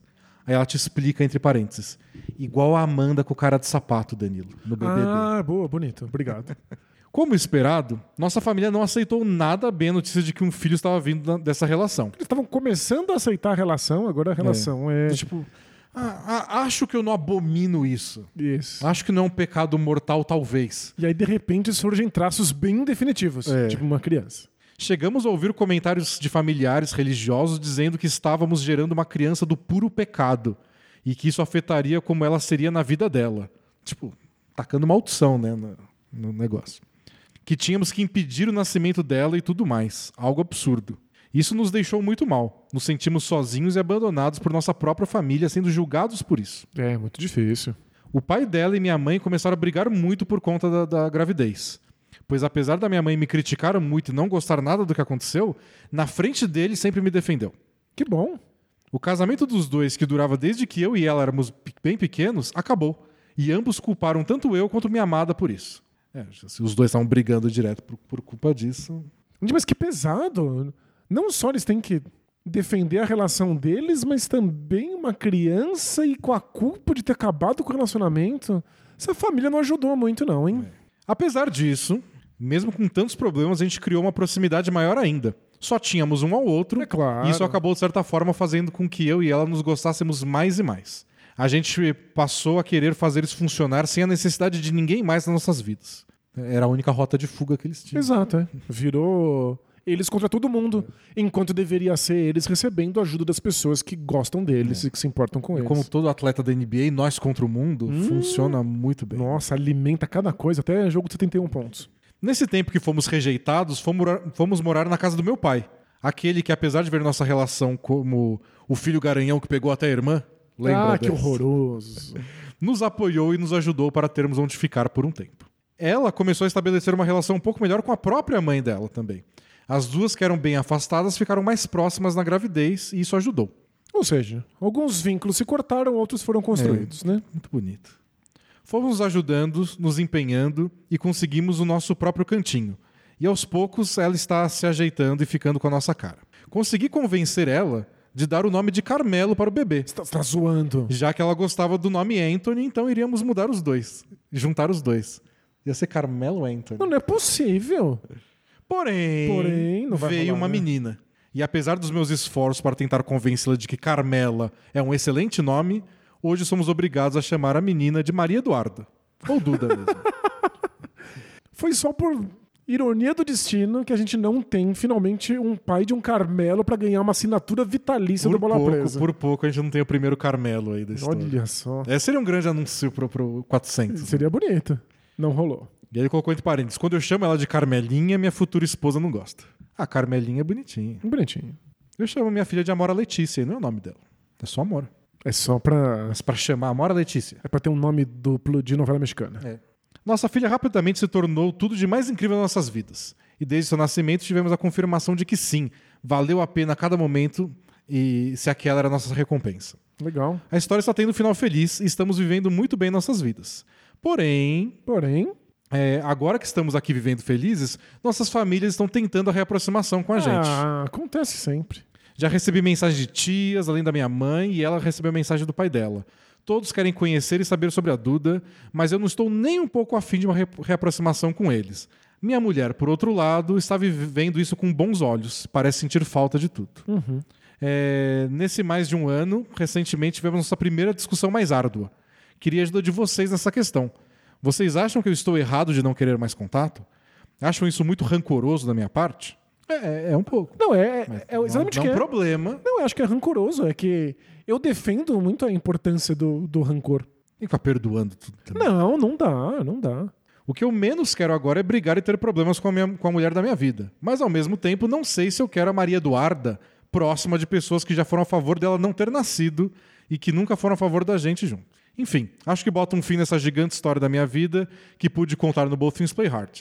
Agradeço a vocês por terem compartilhado ela no podcast de maneira tão engraçada e sempre tentando me ajudar.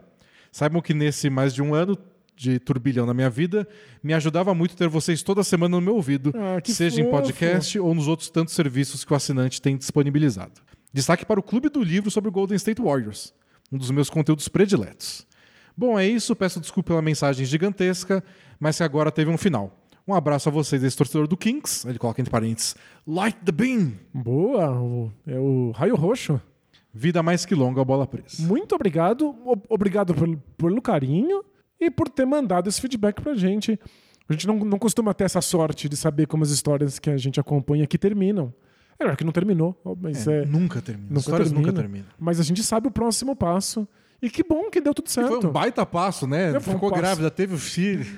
Mas estão juntos, estão morando juntos, estão felizes com a criança, a família tá tentando uma reaproximação.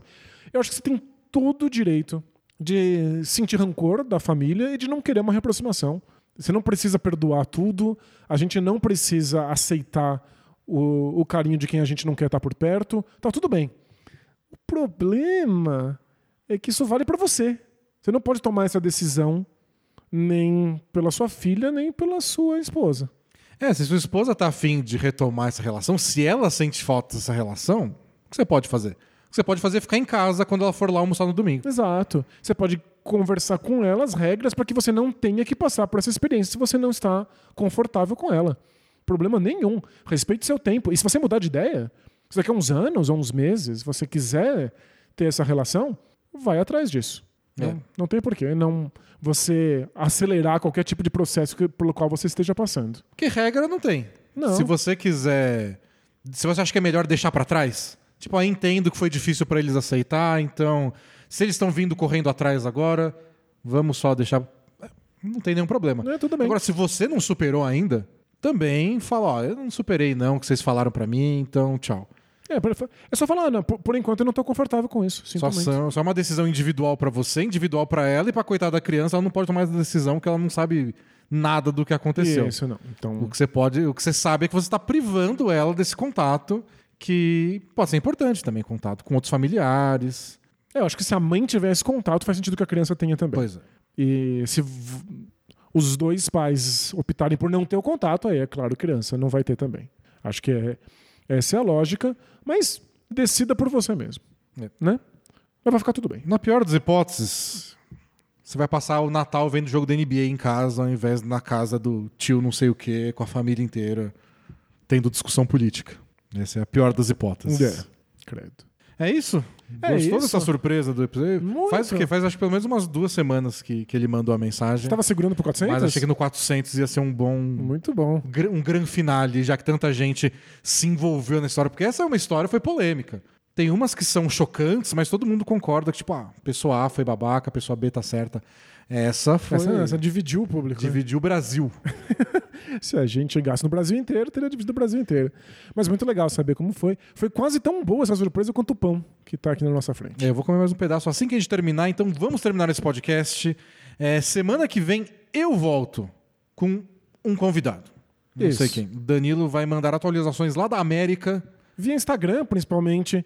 Então, sigam a gente lá no Instagram, que vai valer a pena. Boa. Até mais, pessoal. Tchau! Tchau, tchau!